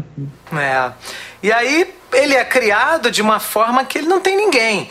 E ela disse, ela conta na série, ela conta lá pra Karen Page que não, ele, toda noite ele gritava, ele acordava tendo um pesadelo e ele gritava, chamando por ela, chamando por alguém. E ele falou que quase toda noite ela ia lá, mas teve uma noite que ela não pôde ir, porque ela estava cuidando de outros assuntos. E aí, a partir dessa noite, ele nunca mais gritou para chamar por ela. Nossa. Não, porque você. O que, eu estava até conversando isso com o Andrés, né? Sobre o nosso emocional. Por isso que o Demolidor é um personagem que tem bastante eco na gente É, você quando é criança, pequenininha, você não tem o seu, o seu raciocínio, né, o seu cérebro não está completamente desenvolvido. Então sua, sua capacidade cognitiva de raciocínio né, não está completamente formada. Então o que você tem é o seu sentimento, é a sua intuição. Então quando você entende que você não vai ter a sua necessidade atendida, de amor, de carinho, de atenção, de cuidados, o que, que você faz? É, é, é similar a quando a gente está com muita fome. Cara, quando você está morrendo de fome, se você fica sem comer durante um tempo, a sua fome passa. Né? Vocês já pararam para né, perceber isso? Você está com muita fome, morrendo de fome. Mas chega uma determinada hora que o seu organismo, ele entende que não vem comida, ele para de te incomodar com aquilo. E aí aquilo ali, você não, não o teu corpo não deixa de precisar de comida, mas ele para de doer. Então é isso que acontece com o nosso emocional também. É, a gente se fecha, porque é mais fácil a gente se fechar e se isolar do que você a gente está o tempo todo sendo frustrado. Olha, eu vou eu vou dar um exemplo, é horrível isso, esse exemplo que eu vou dar, mas ilustra bem. Eu acho que é importante a gente eu falar isso, a gente falar isso porque, cara, é muito importante você dar e receber afeto. Isso, eu sei que esse, o papo não tem nada a ver com o Demolidor e tem ao mesmo tempo. Com certeza. Porque isso, isso, isso acabou formando quem o Demolidor é, ele, ele superou, mas a gente tá falando de uma história, é, enfim, de história em quadrinho, uma ficção. Mas teve um caso, tá saindo no jornal ontem aqui, que uma mãe é, teve uma, uma gravidez indesejada, era, ia ser o terceiro ou quarto filho. Ela não queria que a família ficasse sabendo da, do nascimento da criança. Ela teve o filho sozinha e manteve a criança dentro de um porta-mala de carro por dois anos. Caralho. A criança ficou autista. Ela desenvolveu autismo. É, eu sei que isso é, é, o, é o exagero do que o Guga está falando, mas isso representa exatamente o assunto. Ela, a criança ela se desconectou do mundo porque ela não, não recebia estímulo. Então, quanto mais afeto você dá, mais afeto é, você receber, melhor você vai se tornar. Melhor ser humano, melhor você vai entender o outro, mais empatia você vai ter pelo outro. Mas isso, cara, é exatamente o que acontece com o Demolidor. Tanto que nessa terceira temporada, a freira fala: olha, não desista do seu amigo porque ele, ele faz isso porque ele está acostumado a não depender de ninguém, a não ter ninguém do lado dele para apoiá-lo. Então o que, que ele faz? Ele acha que se ele se afastar os amigos dele, né, ele sofre menos porque ele não vai ter a perda, né? Caso ele perca os amigos, porque ele não está acostumado a ter. Então caso ele perca, né, pelo menos ele não sente aquela dor da perda, né? Sim. Mas isso é, é, é uma lógica que, a gente, que ele traz desde criança e a gente também tem muito isso, né, na nossa uhum. história. Se cada um aqui for analisar sua própria história, vai encontrar coisas parecidas da gente evitar coisas que a gente tem medo de sofrer, né? Você tem medo de uhum. sofrer, você evita, entendeu? Uhum. E o Demolidor é muito assim, ele é assim na relação com as mulheres, que ele cada hora, né? Ele sempre se envolve com mulheres que, né, que de certa forma é, não tem muito o que oferecer, como a Electra, né? Porque também uhum. ela é uma pessoa também com problemas igual a ele, não é à toa que os dois se unem, né? Ou então ele se envolve em situações que ele mesmo acaba boicotando, acaba saindo fora, acaba fazendo merda. Então, é, é, é, é, o procedimento do, do, Demolidor e do Batman também, porque é muito parecido, cara, é sempre ficar sozinho. O Batman, inclusive, fala: eu trabalho melhor sozinho, eu trabalho sozinho, eu trabalho sozinho o tempo todo. E o Demolidor é muito assim também. Então, não é à toa que as pessoas escolhem estar sozinhas, é porque elas têm medo de sofrer, têm medo de serem rejeitadas, de não serem aceitas, ou, ou de não ter a pessoa lá, o medo de perder as pessoas. Então, assim, para doer menos, prefiro não ter, né? É o caso de, de muita gente que tem um relacionamento horrível e fala assim, cara, eu nunca mais quero me relacionar com ninguém, porque para sentir aquela dor que eu sentia lá atrás, eu não quero. Até não quero chegar o carnaval. Risco. Aí você esquece tudo. Por isso que o carnaval, cara, é o bem material da humanidade, não é só do, do, do, do, Brasil, não, cara. A gente tem que celebrar o carnaval no mundo, porque você esquece tudo isso durante cinco dias, fica de boas e depois, né? Eu costumo uhum. dizer que o carnaval é aquele livro, sabe, do, do, do Chico Xavier com o André Luiz. É o nosso lar, meu amigo. Porque, cara, todo mundo tá feliz, ninguém quer brigar, todo mundo se ama, entendeu? Só que você adiciona essa equação bebida e putaria. É o nosso lar com bebidas e putaria. Então, cara, é, é sensacional o carnaval, cara. Mas, e, e, aí você tem nessa temporada ele se reconectando com essa mãe, porque ele descobre que a, que a freira é mãe dele, né? E no início ele fica revoltado, né, com mágoa, mas depois ele, né, ele tem que ele vai superando isso. E ele também volta a aceitar também que os amigos fiquem perto dele, né? Porque toda essa questão dele ser demolidor é uma forma muito eficaz dele não incluir as pessoas na vida dele, né, pessoal. Tanto que é a reclamação dos amigos. Porra, você não me fala nada, você não, não, não conta como é que você tá, você mente para mim o tempo todo, né? Ele tá o tempo todo tendo que falar, cara, eu não vou mais mentir, eu não vou mais mentir, né? E aí acaba tendo que mentir, porque ele tem medo, né, que os amigos sofram algum, né, algum atentado contra a vida deles, porque você, ele tem vilões, né, que estão contra o Demolidor, né? Então é uma forma muito eficaz dele não ter ninguém na vida dele. É muito sinistro isso, né? É, agora imagina você criança lendo histórias do Demolidor do Frank Miller, né, cara? É, realmente é um entendimento que você só vai ter depois já. Ah, com certeza. Não, não tem como você pegar essas nuances. O que, que, você acha disso, Rogerinho? Eu só fico curioso como é que a, a Karen Page, trabalhando no jornal, consegue pagar aluguel de dois apartamentos em Nova York. é porque ela faz um bico em filme, em filme pornô à noite, cara. uh, é, realmente, Rogerinho, porra, é porque ela paga o apartamento dela e mais o do Matt Murdock, o aluguel. Sinistro, pois é. Né? Pô, Nova York é o lugar mais caro do mundo pra, pra alugar, né? É. Imóvel é, pô, é absurdo. Ah, é. Mas então é, então é isso, cara. Essa, essa temporada foi muito, muito psicológica, cara. Foi bastante psicológica. E o que acontece, Andrés e Rogério, né?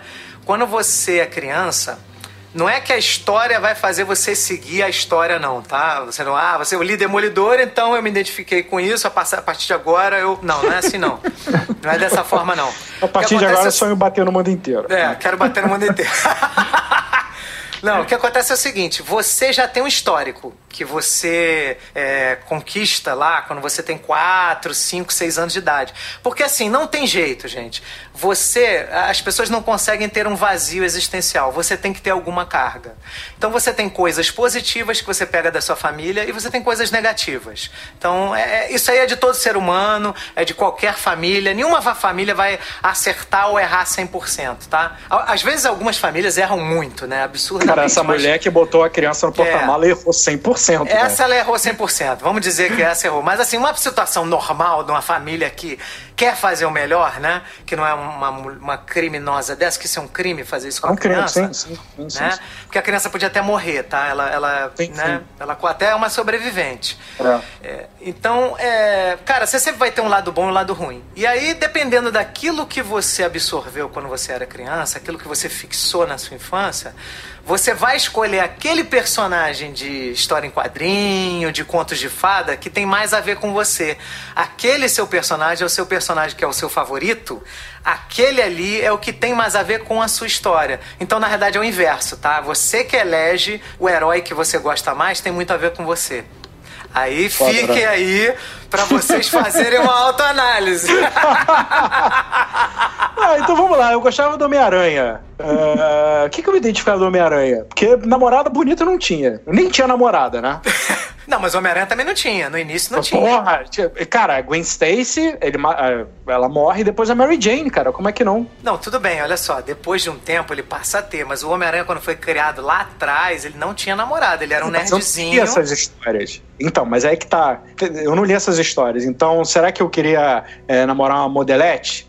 Não pede que Deus dá. E se não Deus te dá. que Deus dá, né? ai, ai. O que acontece, cara? O que acontece é que no quadrinho você tem coisas que é, não estão explícitas, tá? Então, por mais que ele, quando você lê o Homem-Aranha, ele tivesse ali uma namorada, não era uma coisa que ele estava muito confortável. E ele também não se achava muito merecedor daquela relação. Tinha sempre uma coisa de, ai, né, a Mary Jane pode me abandonar, ela é muito mais do que, né, do que, ela é, tá fora da minha liga. O Homem-Aranha tem essa questão de é. ser excluído, né? É, e fazer. E tem é, essa. Essa, essa pegada de estar tá sempre com, no final das contas, por pior que a situação seja, você sempre vai fazer o certo. Você sempre vai fazer o certo. E uh, eu, eu acabei percebendo que eu não sou nenhum santo, vai. Acho que ninguém é. Não, ninguém é. mas é. eu percebi nesses últimos três meses, devido a muita coisa que aconteceu no mundo e no Brasil. no Brasil. e no Brasil. E apesar, apesar da, de, sabe, de as coisas estarem muito difíceis, eu acho que tem um limite moral que você bate ali e fala, cara, isso aqui eu não consigo entender, eu aceitar, né? É, então acho que o Homem-Aranha ele tem um pouco isso talvez seja por isso que eu tenho me identificado com ele. Tem. Além de várias outras coisas, né, cara? O Homem-Aranha é um cara que perdeu o. Porque a figura paterna do Homem-Aranha era ah, o tio dele, né? Então ele perdeu o pai muito cedo, ele. A, a família dele é a tia May, que é a mãe tia... dele. Entendeu? Então, a, então você tem que traçar todo um perfil psicológico do personagem para você fazer essa análise corretamente, entendeu? E, e às vezes não, você não precisa nem ter aquilo fisicamente na sua vida. Às vezes você tem um pai ausente, né? Uhum. Seu pai é emocionalmente ausente para você. É, Ou seu pai é como se ele tivesse morrido. né? É, não, tem, tem, tem situações. Ou seu pai ele... mudou de país, né? Também pode acontecer, né? É, exatamente.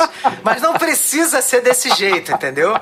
Às vezes é uma situação emocional. Às vezes você tem um pai que ele tá na, que ele mora na sua casa todo dia, mas ele não tem vínculo emocional contigo porque ele tem essa dificuldade e você sente que você não tem um pai, entendeu? E aí você pode se identificar com Homem-Aranha que também não tem. Entendeu? Mas, então, gente, tem... o programa não é sobre mim, o programa é sobre o Demolidor. Vamos mudar.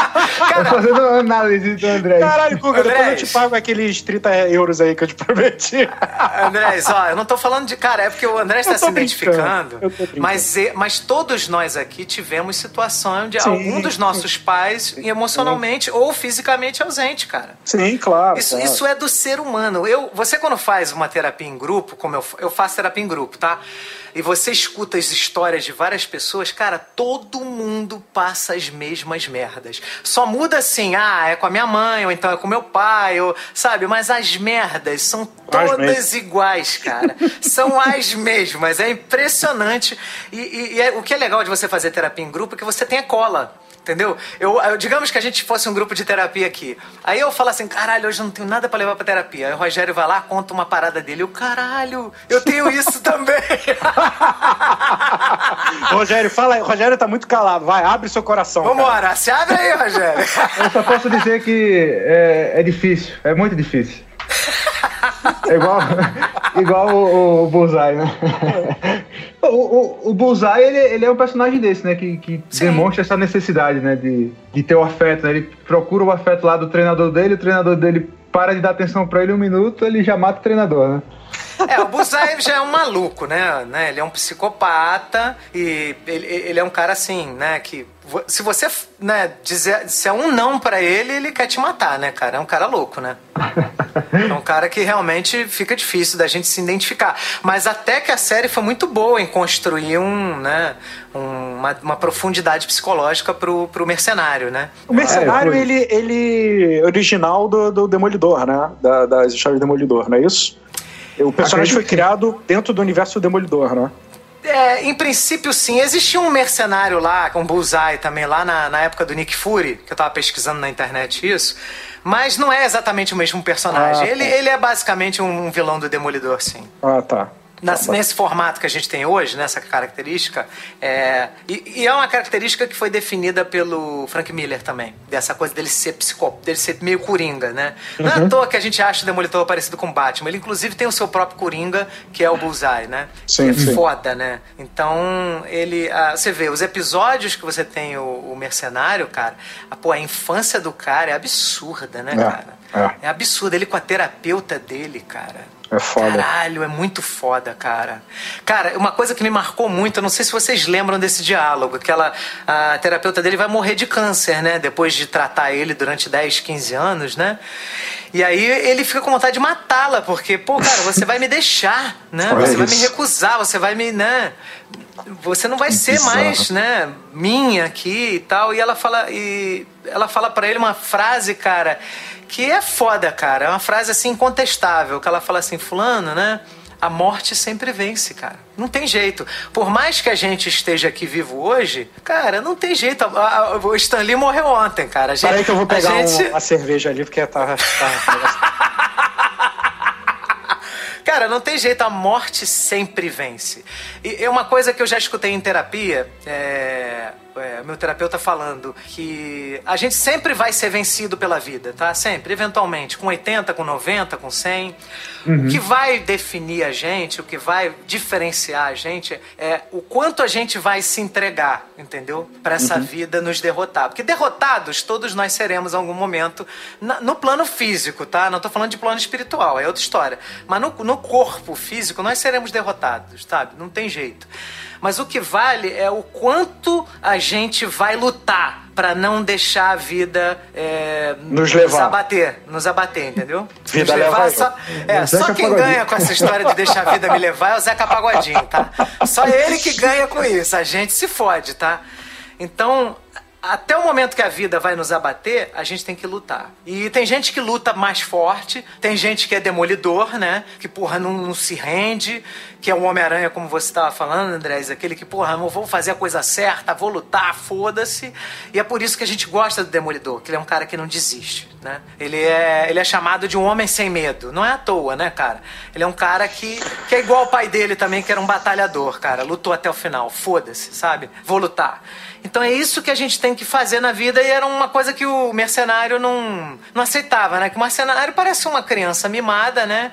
Que não aceita perder nunca, né? Ele, ele uhum. quer estar tá sempre vencendo, pô. Não, a vida não funciona dessa forma, né? É, mas eu achei legal que nessa temporada eles construíram o, mercenário um pouco que parecido com o Dexter, né? Ele sabe que, que ele tem um problema, que ele é um psicopata maluco, mas aí ele tenta direcionar isso de uma maneira positiva, né? Ele se junta à polícia, né? Tenta seguir uma, uma carreira mais ordenada assim, e ele fica procurando esses parâmetros morais para seguir, né? Ele é feito a psicóloga dele mesmo manda, você tem que procurar uma pessoa boa e tentar se inspirar nas ações dessa pessoa, né? E é Exatamente. mais ou menos o que vai mantendo ele no, no caminho, né? No eixo. É. Exatamente o que o Dexter fazia. Ele imitava as pessoas boas. É muito sinistro, cara.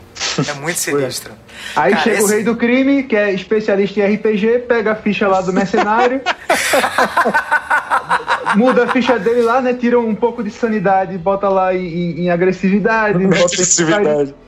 Aí o cara fica loucura, meu amigo. Muda lá, bota ele como Chaotic Evil, né? Muda lá o alinhamento dele.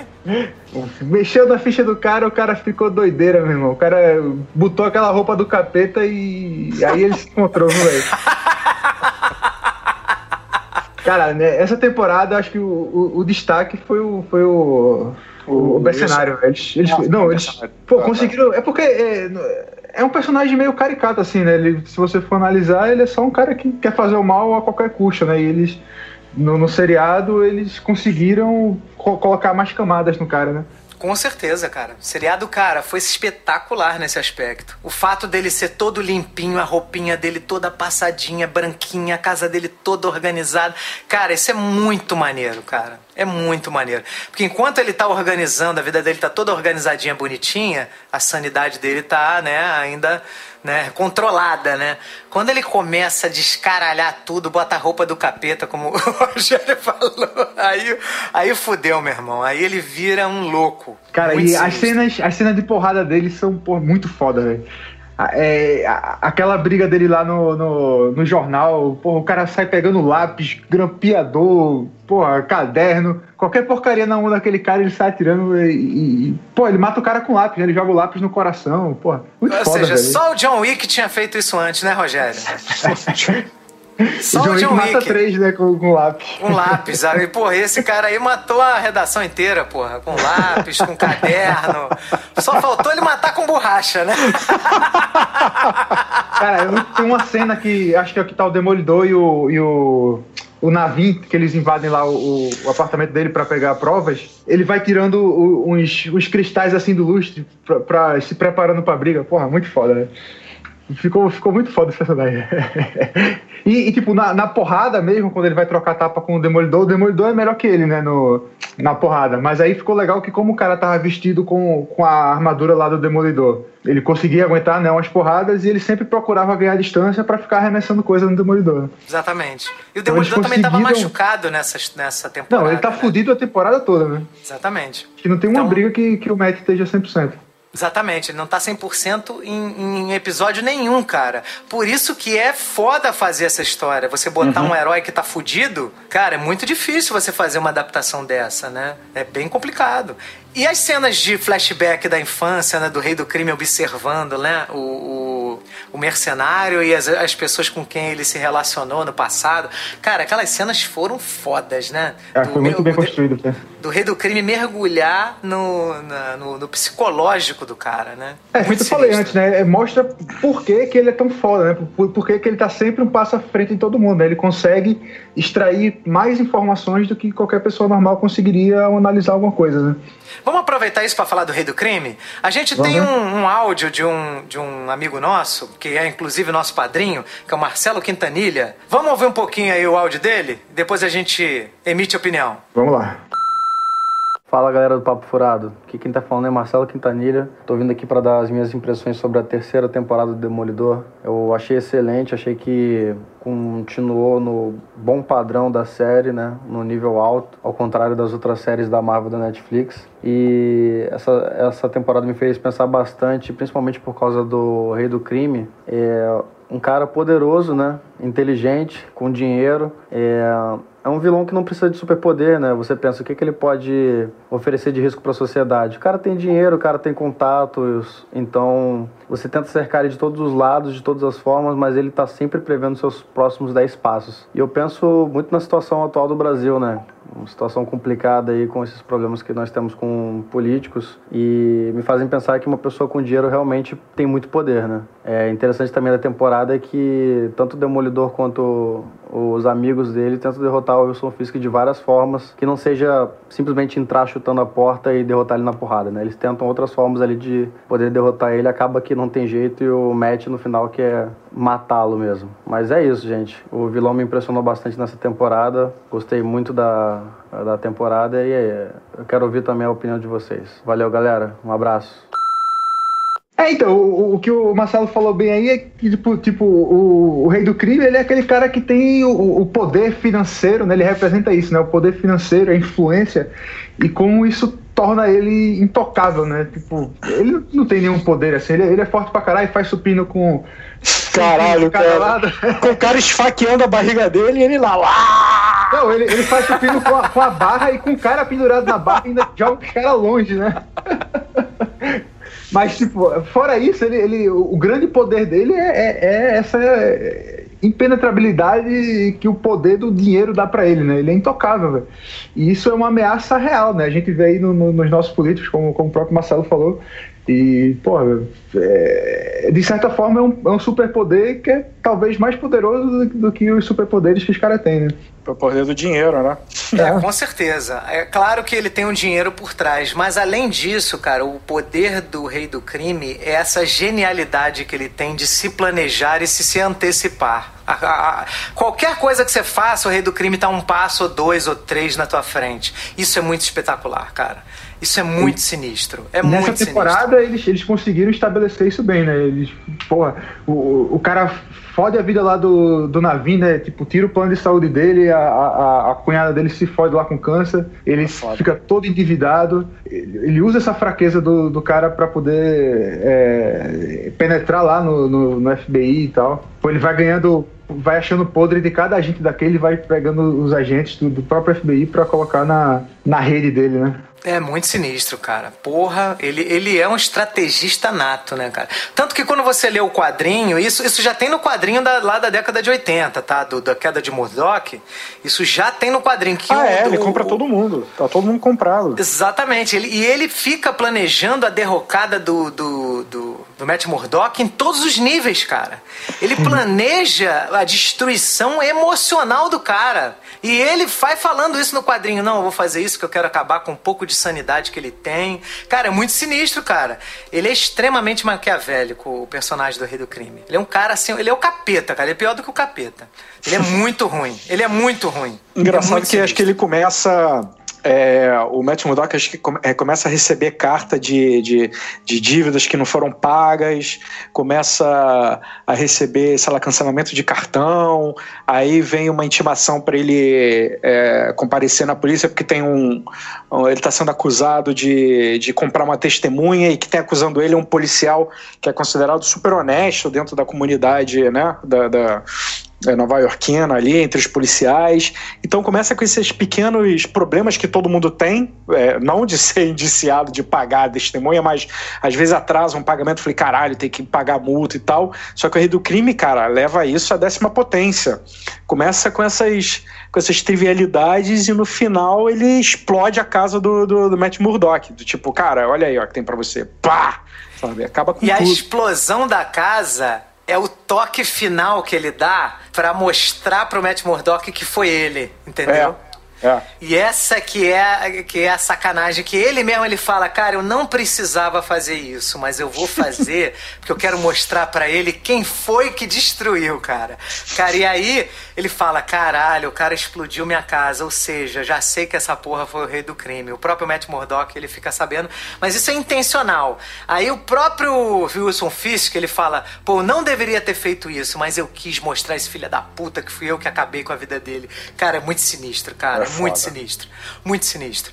E, e o Vincent D'Onofrio, cara, ele está absurdo, absurdo. Ele, ele concorreu a prêmios, a Netflix né, co- concorre ao Globo de Ouro, essas coisas? Acho que não, né? Não sei, cara. Não Ah, sei. Porque- Eles devem se inscrever, mas eu não, acho que eles não, não são nem, nem cotados, eu acho. Pô, cara, porque, porra, o Vincent D'Onofrio tinha que ganhar algum prêmio com isso, cara. Não, ele, ele, tá ele, ele, absurdo, ele cara. trabalha muito bem, ele é muito bom. Pô, e ele já fez outros papéis que ele tá completamente diferente, cara. Completamente diferente. O cara é. O cara é um camaleão. O cara é um camaleão. Ele é sensacional. Vocês se lembram do filme do Kubrick, Nascido para Matar? Claro. Ele era o gordinho que se suicida. Ah. Que não se adapta, que é que recebe bullying. Ele faz um papel de um cara fraco, frágil, né? Fraco que eu digo, coitado, né? Tô chamando Sim, o cara sim. de fraco, né? Mas um cara fragilizado, né? Desculpem, vou voltar atrás aqui, né? Ele faz um papel de um cara fragilizado. Ó, ó, ó como é que é, né? Hein, Rogério? A doutrina Não. militar, o que faz com a gente, né? O cara é um fraco, é um merda, não. Que isso? Ele é um cara mais fragilizado que não aceita aquele, aquela, aquele treinamento, porra, abusivo. O cara se mata, se suicida. E aí ele faz um, um outro personagem que é o, né, diametralmente oposto, né, cara? Que é a força da, da maldade, do filho da putice, força física também, né? Ele fez o, o, o vilão lá do primeiro MIB, né? Aquele cara que é. Que é um ah, aquele meio fazendeiro. zumbi, né? É. que é É, que entra as que é- baratas, entra barata nele.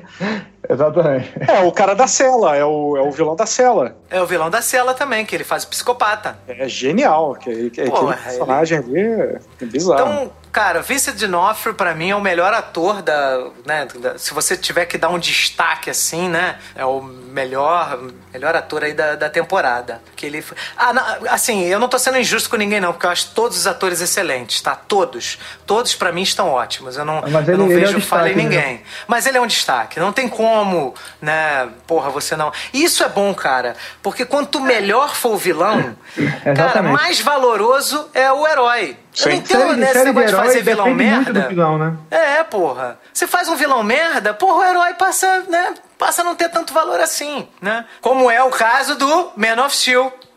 Porra, o Zod do, do Man of Steel é um merda, né, cara? Porra. O Não, cara só o sabe gritar, ficar dando chilique. Porra, que isso, né? Fala sério, né? E olha que o ator é excelente. É um ator maravilhoso, mas, porra, Zack Snyder, né? Então. então Quem vamos é- parar por é aqui. fez? Vamos parar por aqui, né? Mas o vice, o papo é demolidor. Ah, É, mais alguém falando- querendo falar alguma coisa sobre o Wilson Fisk? Quem joga videogame e jogou Homem-Aranha, que você enfrenta o Wilson Fisk no Homem-Aranha e também tá bem legal. Tem Tá, eu sei. No início do jogo ou depois? no início, Eu- no início, no né? início. Eu joguei, eu já joguei essa parte. Pô, é muito maneiro, cara. É muito foda. Ele é difícil pra caralho pra derrotar, hein? É, é. Porra. E tem isso, né? Ele tem lá os, capangas dele, parece que tá, ele ocupa a cidade. Ele fala: você vai se arrepender de eu estar preso, porque essa cidade vai entrar no caos, né? E ele fala isso na, na série do Demolidor também, não fala? Fala, fala que ele é que segura a cidade, ele é que ele se acha é. dono da cidade, né? Cara, mas olha, mas para pra pensar que o, o voltando ao paralelo aí do, da questão dos políticos, né, da situação brasileira, eu não, eu não tô dizendo que a gente tem que é, aceitar que bandido governe uh, o país, mas o que eu vou falar é que a, a estrutura política que a gente tem no Brasil, ela é, é muito igual a que a estrutura criminal do rei do crime é, é, os tentáculos se espalharam de tal maneira por todas as esferas. Isso eu não, tô falando de, de um governo específico, não, porque sempre foi assim. Sempre foi assim. A, a criação do país até hoje sempre foi assim. É, que você é, você meio que quase tem que se render a, a, ao sistema, porque senão você não faz nada. E eu não estou falando isso que você tem que se corromper, não. Eu estou falando da realidade. E eu vou dar um exemplo. Eu conheço advogados, enfim, que trabalham com essa questão é, de legislação de outros países.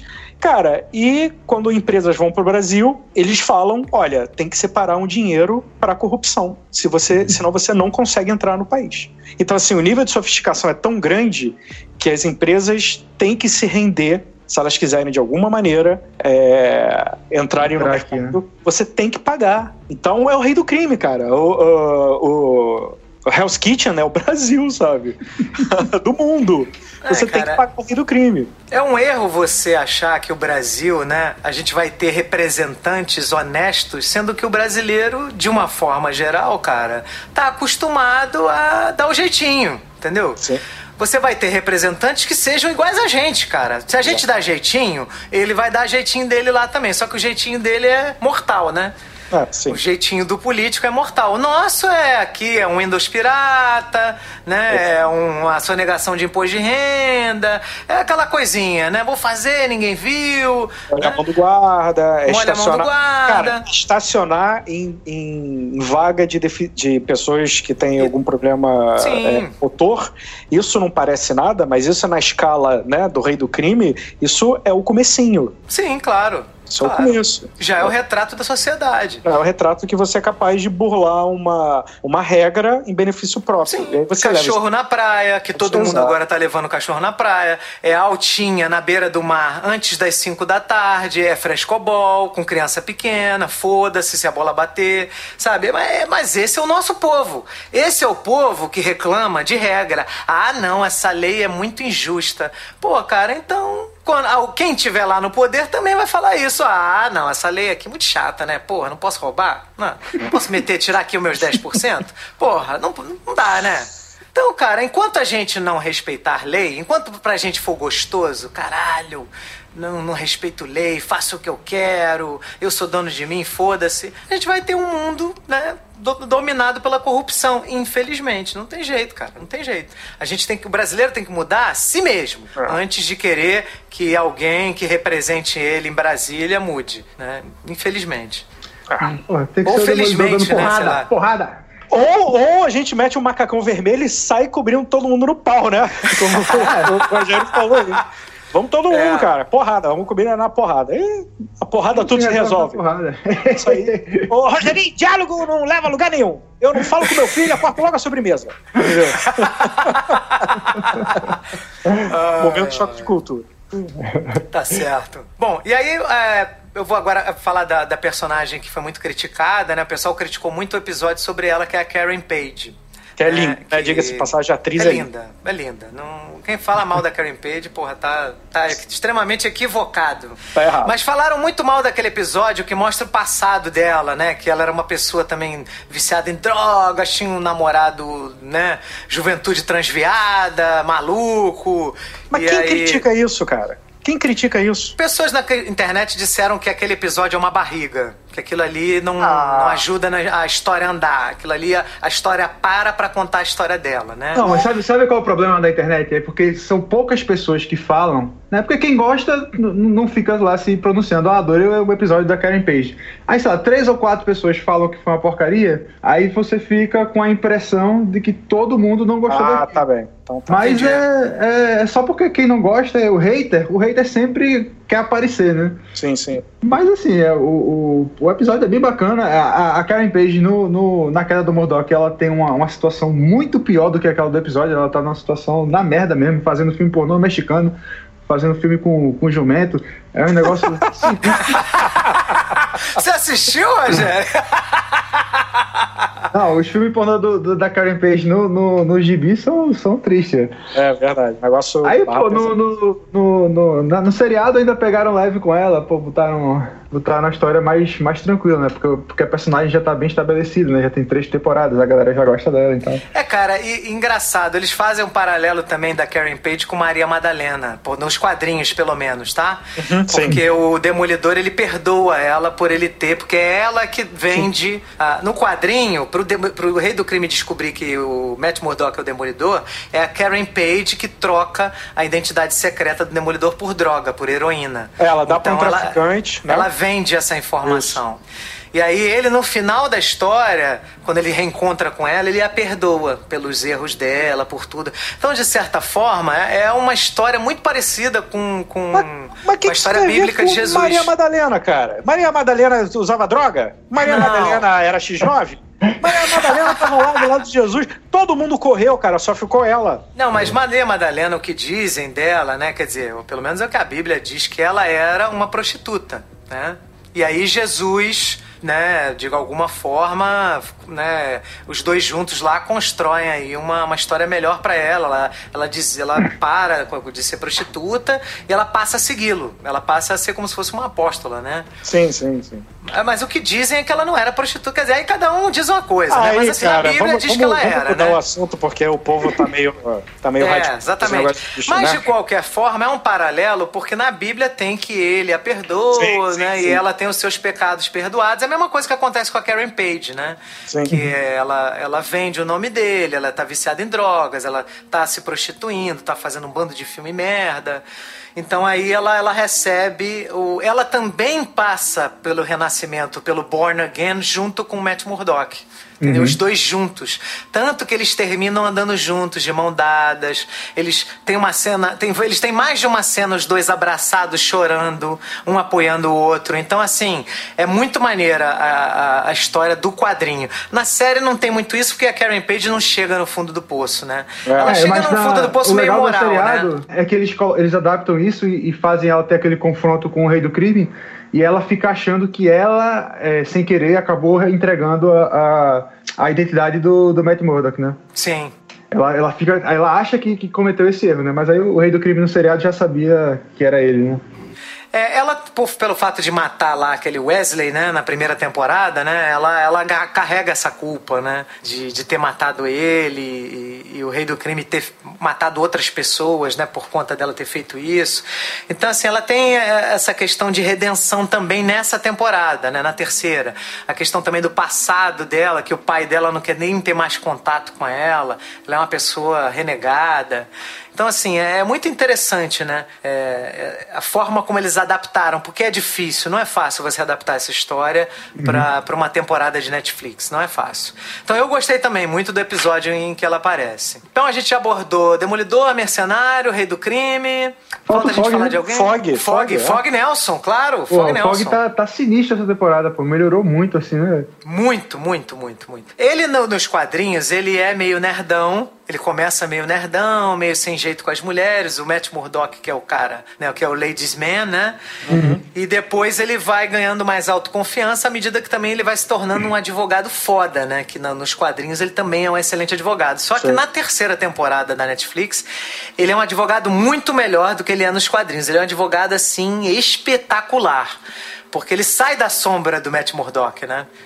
Porque o Matt Murdock é que dá mais autoconfiança pro, pro, pro Fog, né? Mas o Fog nessa temporada está absurdo, né, cara? Tá muito maneiro. Tá Não, e muito ele, maneiro. ele é o cara que acredita no, no sistema, né? ele acredita na justiça até o fim, né? ele representa isso, né? Que na primeira temporada era o Matt, né? O Matt que era o, cara idealista, né? O cara que acreditava que pela justiça você conseguia. É, É, eles todo mundo. invertem de papel, né? Assim, Aham. digamos, você tem que ter a ascensão do Fog pra f- enfatizar a queda do Murdoch, né? Pra que Uhum. você perceba que o Murdoch tá realmente na merda. Não que o Fog fosse um merdão na primeira temporada, mas ele é, como o Google falou, desajeitado, é, e é, pensa no dinheiro e, no, e, no, e quer as mulheres, e não se dá bem com as mulheres, e aí você tem na terceira temporada essa inversão de papéis. E no quadrinho é foda porque o Fog é, o Matt Murdock tava saindo com uma. Ele tava com uma outra namorada, já não era a, a Paige, e no quadrinho ele se envolve com a, com a namorada do Demolidor. O Rei do Crime consegue, de alguma maneira, fazer com que o Fog acabe se relacionando com a. Eu esqueci o nome da, da É uma personagem. ruiva, né? Eu esqueci o nome dela também. Mas é, no quadrinho também ele não é tão, tão gente boa assim. Quer dizer, não é que isso acontece no sentido de que as, a- eu tô julgando ele fora, né? Fora da, da, da- da situação. Mas isso pro Demolidor é mais uma porrada, né, cara? Você vê o seu melhor amigo saindo com a sua namorada, cara, é complicado, né? É porque na realidade, no quadrinho, ela era meio que já uma ex, porque ela, ele já não estava mais atendendo os telefones dela, ele É. estava fudido, ah, ele estava assim absorto no- nos problemas dele, então ele já estava indisponível para ela, não era uma relação que estava ali, né, seguindo. Tanto que quando ele reencontra a Karen Page, ele reata, ele nem pensa mais na, na outra, ele não tem nada a ver mais com a outra, entendeu? Ele já reata com a Karen Page assim que ele encontra com ela, né? Já se beijam, já se abraçam, dormem juntos, né? Aquela coisa, né? Sim. E aí, é, é, o que eu acho legal do Fog é que ele é a bússola moral do Matt Murdock. Ele está sempre trazendo o Matt para a luz, enquanto o Matt está sempre querendo, né? Ele sempre tem essa tentação das trevas, né? De, de matar, que aí o caso seria matar, né? Vamos resolver o que com o rei do crime? Não adianta deixar esse cara vivo. A gente tem que É. matar ele, né? Ele pensa dessa forma. É, e Mas no o quadrinho, Fog... desculpa, Guga, e no- na, na série, quando o Rei do Crime fica aparecendo em pensamento pro, pro Modok, ele fala, ele fica falando isso. Vai lá, faz aí o que você tem que fazer, pô, você, você tem- acaba com ele, sabe? É, dá porrada até o maluco ficar desacordado. Isso é, é esse conflito que ele tem dentro dele, né? De até as últimas consequências e a parte religiosa que fala, cara, não é por aí, segura a tua onda. Sim. É, são os amigos, que no caso é, o representante mais forte disso é o Fog, né? E a igreja ali, né? Tanto o padre quanto a freira tentando trazer ele para a luz, né? Tentando fazer com que ele não ceda ao, ao caminho fácil, né? Porque a solução fácil sempre é matar, né, cara? Matar, você dá um tiro, acabou. Não, não tem trabalho matar, né? Você não, não, não gasta dinheiro, você não gasta esforço, você não gasta energia, não tem trabalho, não tem planejamento. Você simplesmente mata e você resolve tudo, né? E aí o Demolidor vê que não é desse jeito e, e- e- o final da temporada é muito legal, né? Porque ele encontra um jeito de neutralizar o rei do crime sem matar. Que é a porra do Man of Steel de novo, que a porra do super-homem tinha que criar um jeito de neutralizar o Zod sem matar, né, senhor Zack Snyder? É, ali ele foi Mas- contra, contra a regra principal da criação do personagem, né?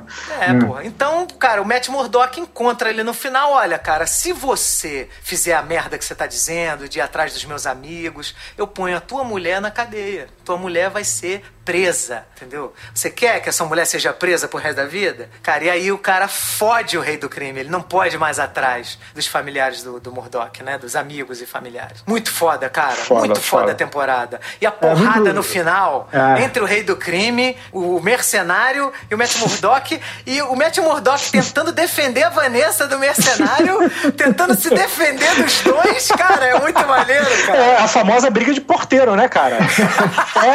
É, é aquela confusão, é mata burro, mata cobra pra tudo que é lado. A famosa briga de porteiro. Cara, é verdade. É gato voando, miando. Cara, a porrada comendo é prato, é tudo pra tudo quanto é lado. Cara, é muito maneira a temporada, cara. É muito maneira, cara. Aquela cena final espetacular. Espetacular. Assistam, assistam. O rei do crime quebrando a, a, a coluna lá do, do mercenário na, na quina da parede. Que também tem a ver com os quadrinhos também, isso, né? Porque o mercenário fica tetraplégico nos quadrinhos porque o demolidor deixa ele cair. O demolidor solta ele e ele cai, ele cai e se fode, fica tetraplégico. É isso aí. Não matou! Não Não matou! matou! Não matou. Não matou! Não Eu vou matou! transformar você numa batata, mas eu não.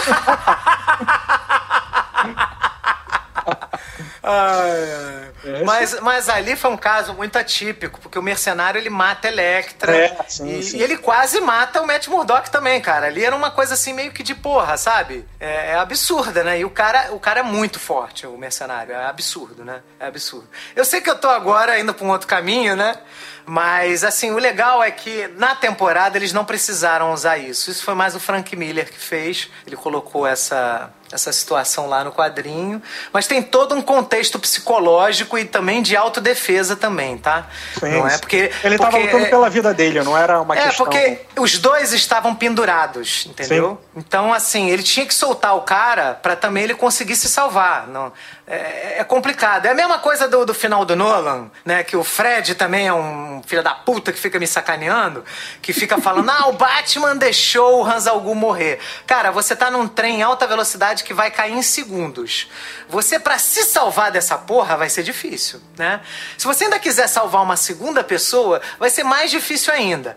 Você salvar uma criança, uma pessoa inocente, Um porra, idoso, ok. um um idoso, né? Agora, porra, você vai salvar um filho da puta que vai destruir a cidade? Fala, cara, olha só, eu não vou te matar, mas também não preciso, pô, arriscar a minha vida pra te salvar, entendeu? É, é complicado, né? Então foi meio que assim que aconteceu com o Demolidor. Ele tava também pra morrer, cara. Então ele, pô, teve que fazer uma escolha. Sabe, se É, o que fosse matou- uma, o que, um ma- o que inocente... matou, o que deixou o, o Bullseye tetraplégico e o Ghul lá morrer, na verdade não foi nem o Batman nem o Demolidor, foram as escolhas que eles fizeram até chegar àquele ponto. Sim, né? exatamente. Tipo, cara, eles optaram por serem pessoas do mal e trazendo o caos e, cara, desculpa, não dá pra, ah, eu vou te salvar porque eu vou te dar outra face pra você. Você não vai virar um cara melhor. Você não vai, cara, desculpa. Você vai, você vai ficar uma batatinha aí, bonitinha, e não vai mais, sabe? É, mas o Demolidor, ele não mata sangue frio. Ele não, Não, faz isso a sangue frio, entendeu? Ele tá numa situação que ele tá fudido, que ele apanhou pra caralho, e ele tá pendurado junto com o cara. Então ele também precisa se salvar, entendeu? Claro. Ele tá fudido. Entendeu? A mesma coisa com o Batman com o KGBesta também, porque o, o Fred, sempre pra me sacanear, ele mostra. É, porque lançou agora uma edição nos Estados Unidos do Batman deixando o KGBesta pra morrer na, no meio lá do Ártico, sei lá, da, do Alasca, na neve, fudido. Porra, o Batman cai na porrada com o KGBesta, que é um, que é um vilão foda. Ele tá todo fudido, sangrando, com costela quebrada, todo na merda. Pra ele conseguir salvar o KGBesta, ele vai ter que ter um esforço absurdo. Pra ele conseguir se salvar, ele vai ter que ser um cara foda. Então, assim, faz sentido ele falar, cara, não vou te salvar porque eu já tô fudido, eu tô pra morrer, entendeu? Então, se fosse uma pessoa inocente, ele arriscaria, ele se sacrificaria pra conseguir salvá-lo. Mas uma pessoa que, porra, que tá, tentou matar ele é complicado, né? Então foi exatamente isso que aconteceu, que é muito diferente do senhor Kalel lá matando o Jorel, é, o Zod, matando o Zod. Zorel é o pai do Kalel, né? Então é muito diferente daquilo ali, né? Mas, voltando pro seriado do voltando, Demolidor. Seriado do Demolidor, O que é né? que vocês acham de, de brócolis na pizza? Cara, olha, eu vou te falar que não é ruim, não. Eu já comi aqui. Cara, não, não, pra mim não combina. Mas por que, Rogério? Não, porque a, a namorada, a namorada, a, a mulher lá que o, o Bullseye fica seguindo, ela, ela pede pizza com brócolis, né? Ah, é verdade. É sempre a mesma pizza. Ele come junto com ela, assistindo ela comer, né? Aí, junto cara, ela- essa cena, essa cena é aterrorizante, cara. É, É, aterrorizante. É porque ele só, ele, ele- ela come a pizza, ele tá vendo no binóculo. Binóculo Aí- ele tá vendo pela, pela lente da sniper, tá ligado? Pela Isso, lente... pela lente da sniper. Aí, quando ele come, ele sorri. Assim, você, ele, o ator se comporta como se estivesse do lado dela. É, tá fantasiando. Exatamente. É assustador, bicho. É assustador. Ele fantasia que ele vai comer pizza com ela. É absurdo, cara. É absurdo. Pizza com bro. Esse é o stalker profissional, esse filho da puta. O cara é sinistro. É muito sinistro. Mas aquilo ali dá a ilusão de que ele tem uma vida normal, cara. Aquilo ali é a estratégia que a psicóloga dele montou com ele, Dexter. Entendeu? Aquilo ali é, É. Dexter. É, tanto é que ele fala aquilo pro psicólogo dele, o psicólogo dele acha o máximo. Ah, você vai encontrar a namorada, a namorada vai te ouvir, né? Então tá tudo bom.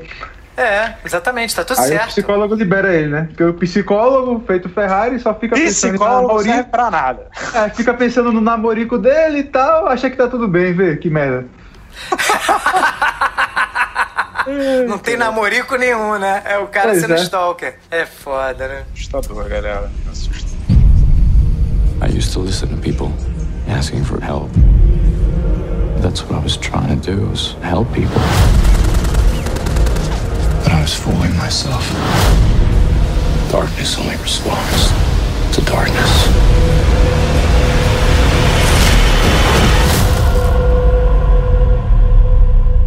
I'm Daredevil. Bom, meus amigos, considerações finais sobre terceira temporada de Demolidor e Demolidor de uma forma geral na Netflix. Cara, eu digo que é a melhor série de super-herói que tem. As outras são. Eu digo baseado na, na, na questão de ser muito mais, muito mais é, um filme drama é, com ação do que um filme de super-herói. Sobre ascensão e queda. Aconselho a todo mundo ver. Mesmo quem não gosta do gênero, vai, vai curtir, porque é, é, é bem feito, sabe? As cenas são bem feitas, a edição é bacana. Cara, é Netflix. Apesar da Netflix ter umas porcarias aí, a série O Demolidor, ela, ela acho que salva o nome um pouco, né? Eles Deixa- com carinho, né? Tem um, faz um com carinho carinho. especial pelo Demolidor. É, é.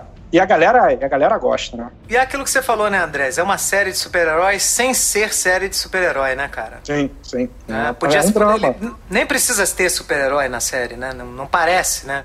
É, cara, porque a- a- as, as, as questões colocadas, elas é que a série propõe, você traz pra você e, cara, vou ser bem sincero, teve horas lá que eu não tinha, que não tinha resposta. Eu falei, cara, o que, que eu faria nessa situação? Será que eu me corromperia? Será que eu mataria? Será que eu deixaria passar? É uma série que no, no final faz você se questionar, sabe? Te tira um pouco da zona de conforto de dizer, olha, eu sou um cidadão de bem e pra mim eu sempre vou ser assim. Não, e nessa situação, bicho? Quando tem alguém que você ama na merda, que vai morrer ou que tá precisando de tua ajuda e a única saída que você encontra é, é, é fazer uma merda. Será que você faria? Sabe, até onde vai a sua barra de, de virtude e até onde vai o, o seu fundo do poço, sabe? É bem interessante nesse sentido de você assistir Demolidor. Beleza. Nota de 1 a 5, Andrés. 10.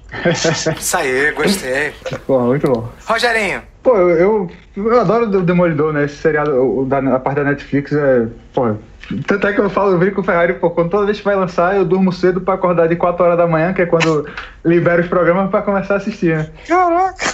Filho da puta, já chega no trabalho me ameaçando, falando: olha, já assisti quatro episódios, hein?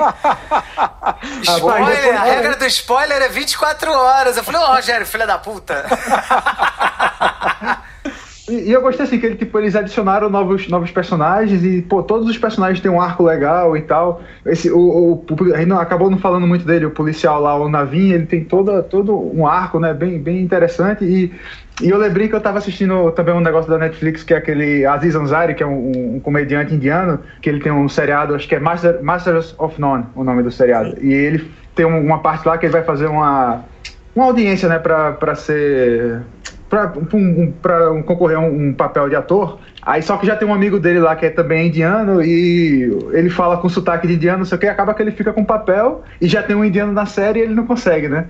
Aí, tipo, ele faz essa crítica, né? Que, tipo, geralmente quando coloca um indiano no seriado é só um e é aquele indiano que meio abobalhado, que fala sempre com aquele sotaque carregado e tal. Tipo Big Bang Theory, né? É, exatamente, né? E, pô, nesse seriado eles deram, deram um papel importante pro cara. Pô, porque eh, os indianos que estão lá na- nos Estados Unidos, chineses também, já são, sei lá, segunda, terceira, quarta geração. Então os caras, eles, pô, frequentam faculdade, são um pessoal que tem uma, tem uma formação boa e eles têm, têm bons eh, empregos, têm uma posição importante na sociedade, né? E, pô, eles colocaram... Deixaram de, ser, deixaram de ser imigrantes. É, pô, e colocaram o cara no papel importante. O cara é um agente do FBI. O cara, ele mantém as, as, as raízes dele, ele fa- ainda fala o idioma dele lá, o hindu, sei lá qual é o idioma. Mas ele, pô, ele é um americano, né? Ele tem. é, ele tá totalmente inserido lá na cultura americana. E é, é legal, né? Você ter um seriado que, que, que trata o personagem com, com, com respeito, assim e tal. Sem falar que ele é um personagem legal, ele tem, tem as falhas, né? Tem- Ele se coloca lá naquela situação do endividamento e tal, e acaba. Que é mais ou menos o arco parecido com o policial do, dos quadrinhos, né? Que, é que tem um filho Sim. doente e acaba que o, o rei do crime usa ele. Então foi- Exatamente. E o foi uma filho adaptação- morre, né? E o filho, É, o filho quadrinhos morre. Acaba É. morrendo. Que é, é o karma, né? É, é foda. assim. então é, é- é uma adaptação muito boa da- daquele material, né? Que, às vezes a gente critica né, que o, o material do quadrinho não foi bem adaptado para televisão, mas é porque às vezes não dá para você transferir tudo da maneira que tá ali, né? Não dá e não então, pode, né, Rogério? É. Não pode, cara. Entendeu? Eu falo muito mal também, para não falar mal do Snyder, eu vou falar aqui mal da J.K. Rowling, que é uma débil mental. Ela acha só porque ela é a mulher mais rica do Reino Unido que ela sabe fazer cinema. Ela não sabe fazer cinema. As adaptações de Harry Potter são uma merda no cinema. Então, assim, você não tem como pegar um, um, uma, um determinado tipo de mídia e, e colocar exatamente igual no cinema. Fica escroto, cara. Não funciona. Entendeu? tem que adaptar. E, a terceira temporada de Demolidor adapta, porra, belamente. No quadrinho, a, aquela cena da igreja que o Demolidor tá lutando com o mercenário e ele uhum. mata o padre, aquela cena de uma história chamada Diabo da Guarda, é. que é um que é uma, uma história é, que ele é escrita por aquele Kevin Smith, que é diretor uhum. de cinema. Uhum. E, cara, quem morre ali é a Karen, é Page. Page. Não é o padre, entendeu? Então você tem que adaptar. Imagina se eu fosse, ah, não, não gostei, porque no quadrinho. ah, vai tomar no cu, meu irmão. É legal, tipo, o, o, o Kevin Smith, ele, ele faz entrevista lá pro IMDB, né? Aí ele entrevistou a Karen Page, ele pediu desculpa. Desculpa, Karen, por eu ter te matado. Então, terminando, minha nota é 5. Pô, Demolidor é sensacional. É, vale sempre a pena começar a assistir desde 4 horas da manhã pra contar uma história. pra, chegar pra chegar no trabalho e me sacanear, né? Exatamente. Tá certo. Bom, é, cara, eu também, eu vou com vocês, cara. Minha nota para Demolidor é 5, é, nota máxima, porque para mim é uma. Realmente é a melhor série de TV, né? Feita para super-herói, porque ela não parece ser uma série super-herói. Se as pessoas falam assim, ah, tô cansado de Marvel, tô cansado de super-herói, cara, não precisa eu, eu, eu ficar nervoso. Isso, eu falo isso. É. Por isso que eu gostei dessa, Por isso que a terceira temporada me. Bom, desde a primeira eu gosto, mas a terceira temporada, é. caralho, é, é isso cara, que eu tô procurando, sabe? Assista Demolidor que você nem vai baixar que aquilo ali é super-herói, entendeu? É, é, uma coisa assim muito além. Então é espetacular, é foda e é o que a gente quer ver. É porrada, né, meu irmão? Puta é carnaval e porrada. então minha nota é 5, cara. É sensacional. E a gente esqueceu também de falar um pouquinho do trabalho da, da, da, da senhora que faz o papel da freira, né? Que a ela também do... tá maravilhosa, a mãe do Matt Murdock, cara. Porra, excelente, cara. A série toda Cara, é isso que eu falo, sabe, da, da do, de Hollywood que é a diferença entre um filme ou uma obra que vai ficar para sempre no nosso, no nosso coração, que a gente vai sempre lembrar, sempre a gente vai querer revisitar. São coisas feitas com carinho, sabe? Você percebe que Demolidor, quem faz a série do Demolidor, é uma pessoa que se importa com o Demolidor. É uma pessoa que coloca ali toda a sua emoção, porque é um negócio muito, muito, muito bem feito, muito bem cuidado. Não é um negócio que é feito só para ganhar dinheiro, entendeu? Então você fazer um filme assim, ah, vamos fazer uma refilmagem só para ganhar uma grana em cima, Cara, é escroto, entendeu? Porque é um negócio que não tem profundidade. Você não tem. Você vê quantas camadas a gente falou aqui que tem Demolidor. Entendeu? Pô, é muito maneiro, cara, entendeu? Então, é, a Netflix, cara, tá de parabéns com essa, com essa série. É uma pena que eu acho que não vai ter a quarta, né? Porque a Disney vai puxar lá pra ela, né? Porque a Disney agora vai ter o teu canal de streaming, né? Ai, 2019. Acabou então eu acho. É, eu acho que não vai rolar mais Netflix. E, pô, no Disney Channel lá, né? Sei lá como vai ser o nome do, do streaming da Disney, né? Não sei, não sei se eles vão botar o Demolidor, né? Quebrando braço, né? Tirando dente de gente, né? Não sei se vai, né? Cara, a Disney, ela, ela talvez ela mantenha isso porque ela pode estar, tá, ela pode estar, tá, ela tá fazendo isso. Ela, apesar de ser um pouco mais infantilizado, você começa a perceber algumas, alguns movimentos para pegar esse esse público adulto que, ok, adora super-herói, mas, cara, não quer ficar vendo piadinha de 3 em 3 minutos, sabe? E isso você deixa pro cinema. Eu acho que a série, ela, eles podem manter essa pegada mais séria. Vamos ver, vamos torcer, né? É, eu espero, né? É o que eu... Vamos, vamos torcer. Rogerinho, seu comentário pertinente de hoje, qual é? Não, é sobre o Rei do Crime, pô, porque tem um negócio que me incomodou muito nessa temporada, que tipo, pô, o Rei do Crime tava preso não sei quanto tempo, ele só falava da Vanessa, só falava da Vanessa. Aí quando ela chega, pô, o cara vai lá, pega ela de helicóptero, leva para casa para mostrar a decoração, porra. Não faz o, menor sentido. Era para ele receber ela só de toalha, tocando um vando. Porra, aquele clima romântico, né? Se, se é para mostrar obra de arte, tinha que ser, tinha que mostrar o Picasso e, e Da Vinci, né? Não? Pô, tinha, tinha que, que, que botar até o Otelo, meu irmão. Tem que pô, tem que fazer alguma coisa, meu amigo. Pô, o cara tá não sei quanto tempo preso. Pô, cadê tá o preso, é verdade, cadê o romance? É, que presidiário é esse? Por que, é que ele tava fazendo aquela prisão, velho? Pelo amor de Deus. Ai, ai. É só essa revolta aí. Tá certa a indignação. Tá certa a indignação, tá Rogerinho. Certo, Rogerinho.